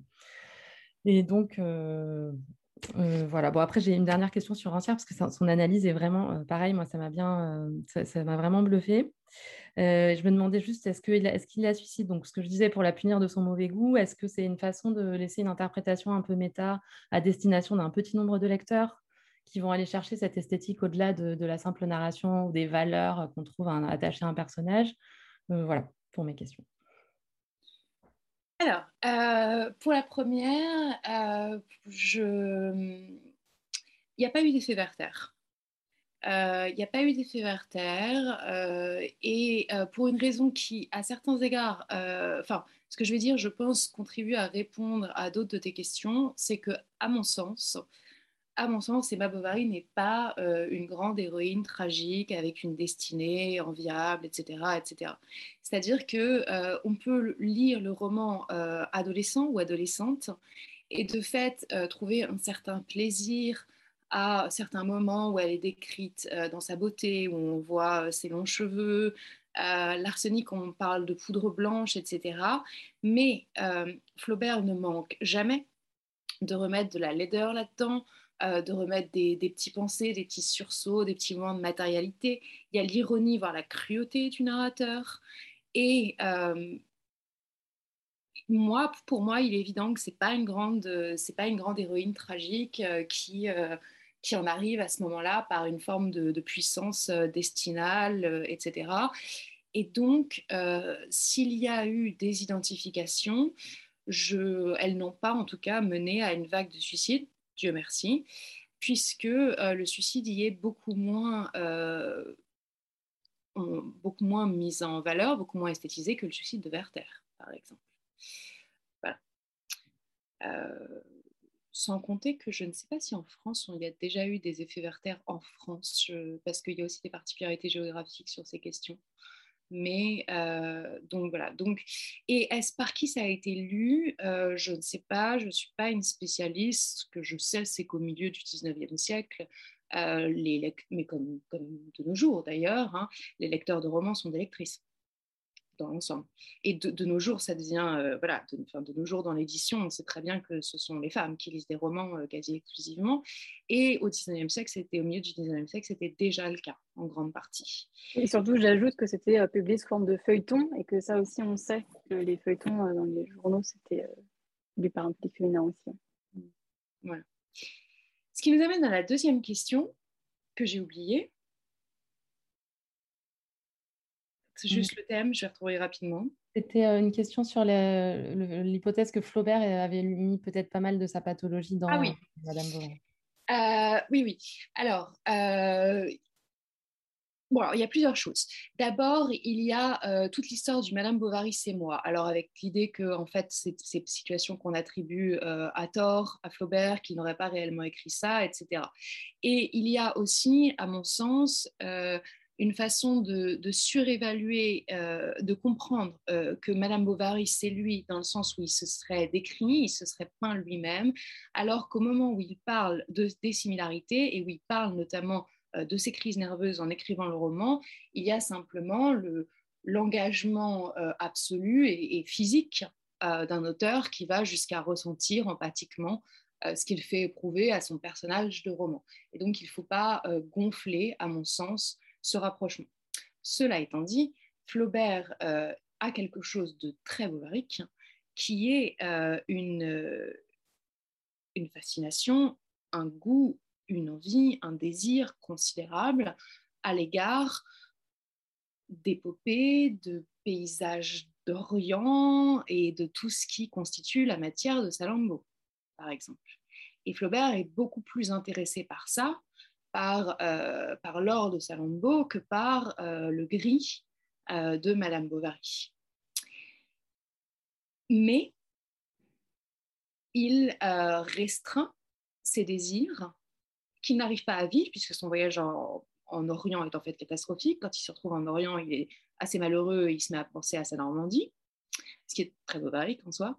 En Orient de penser à la Normandie et, en Normandie de penser à l'Orient mais il, euh, voilà, il arrive, euh, ce côté bovarique, il en fait quelque chose du côté justement de la création, c'est-à-dire qu'il crée un roman plutôt que d'essayer de, d'expérimenter ça dans sa vie quotidienne. Et donc, euh, je mettais en avant cette opposition de Sartre, et ça, à mon sens, c'est très juste au sujet de Flaubert.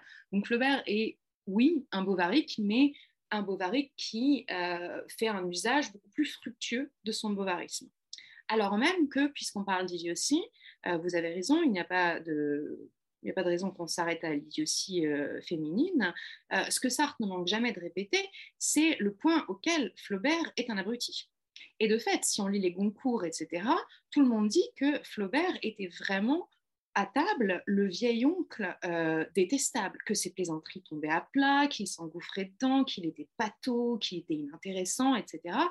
Et une des motivations de Sartre à écrire L'idiot de la famille, c'est comment cet abruti a pu, a-t-il pu écrire Madame Bovary, ce chef-d'œuvre? Donc il y a cette tension-là, et là-dedans il y a aussi quelque chose de Bovary, puisque Flaubert est assez incapable de vivre dans la réalité. Il a la tête plein euh, d'Orient et de Salammbô, dans, et dans la réalité, il est assez pâteau, tout ça est assez Bovary. Donc là, il y a quelque chose qui se joue effectivement de leur point commun. Euh, mais Flaubert écrit un roman là où euh, Emma Bovary euh, achète des meubles. La troisième question était? Euh, C'était une question. On ne se rend pas compte, mais parler une heure et demie, ça, prend beaucoup d'énergie en fait, et donc j'ai ma mémoire c'est clair. présente. L'idée que les projections sexistes de Sartre puissent être un peu vengeresses plus que dans, le fait de, forcément euh, rabaisser Madame Bovary à, quelqu'un qui, ne pourrait pas préméditer cet acte et qui serait forcément un, vulgaire raptus suicidaire. Euh. Je ne sais pas si les raptus suicidaires sont vulgaires.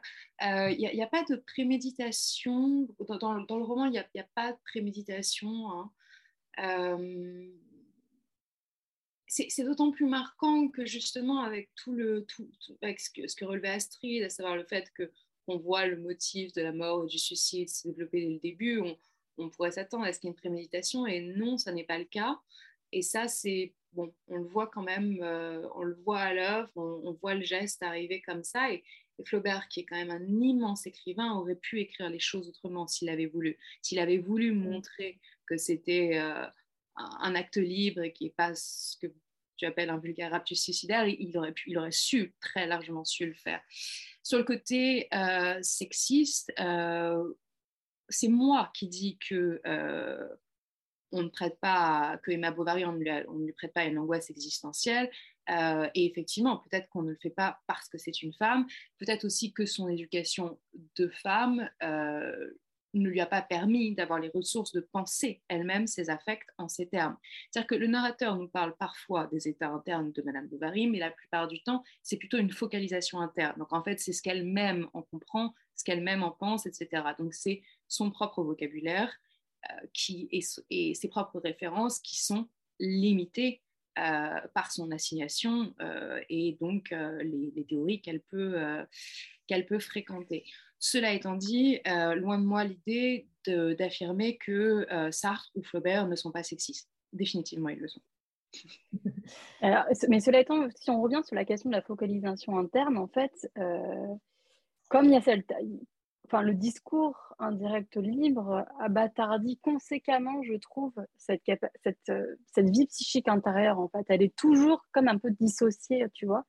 Et, enfin, je pense que c'est ce qui fait aussi ce chef-d'œuvre-là, c'est-à-dire qu'on n'est pas juste dans la pure euh, narration intérieure ou un point de vue soit interne ou, ou même on a du mal à sentir l'omniscience, on est, on est un peu perdu justement mm. dans ce moi virtuel, moi réel, etc., avec des effets de focalisation interne qui viennent de façon totalement aléatoire et surprenante à un moment donné, à un moment où on pense glisser justement dans une focalisation interne qui serait un discours fluide sur elle ressentait ci, ça, ça et ça. Paf, il y a des, moments euh, de discours en direct libre. par exemple, euh, il y a une citation de, sur euh, sur quand elle prend sa nouvelle bonne, la Félicité, elle, chasse Anastasie et elle, euh, donc on décrit euh, l'arrivée de cette nouvelle bonne et on entend, elle lui interdit les bonnets de coton, elle lui parlait, elle lui a appris qu'il fallait vous parler à la troisième personne. Donc tu vois, une espèce de, décalage comme ça dans, la narration qui sont euh, à la fois imperceptibles mais qui, donnent ce malaise de, cette pluralité de personnages chez Madame Bovary et de, notre incapacité à l'assigner nous-mêmes en fait à, une place. je trouve en fait ça, ça rejoint ce que tu, ce que tu disais.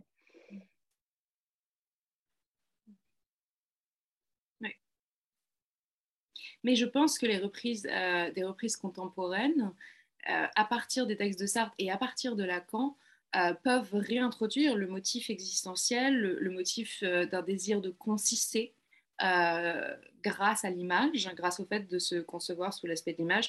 c'est sur quoi je travaille dans ma thèse. Hein.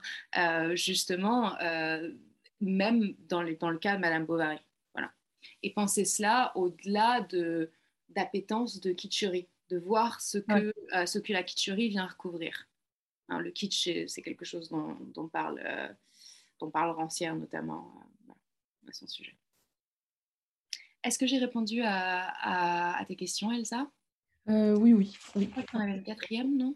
Ah, Oui, il y en avait une sur Rancière, mais sur euh, est-ce que peut-être toi, tu voyais ça plus comme euh, une façon, alors pour lui, de moi maintenant, du coup, j'ai une, autre hypothèse sur l'idée que c'est une petite, un, égocentrisme de la petite différence où il se dit qu'il a mis tout ce qu'il y a en lui de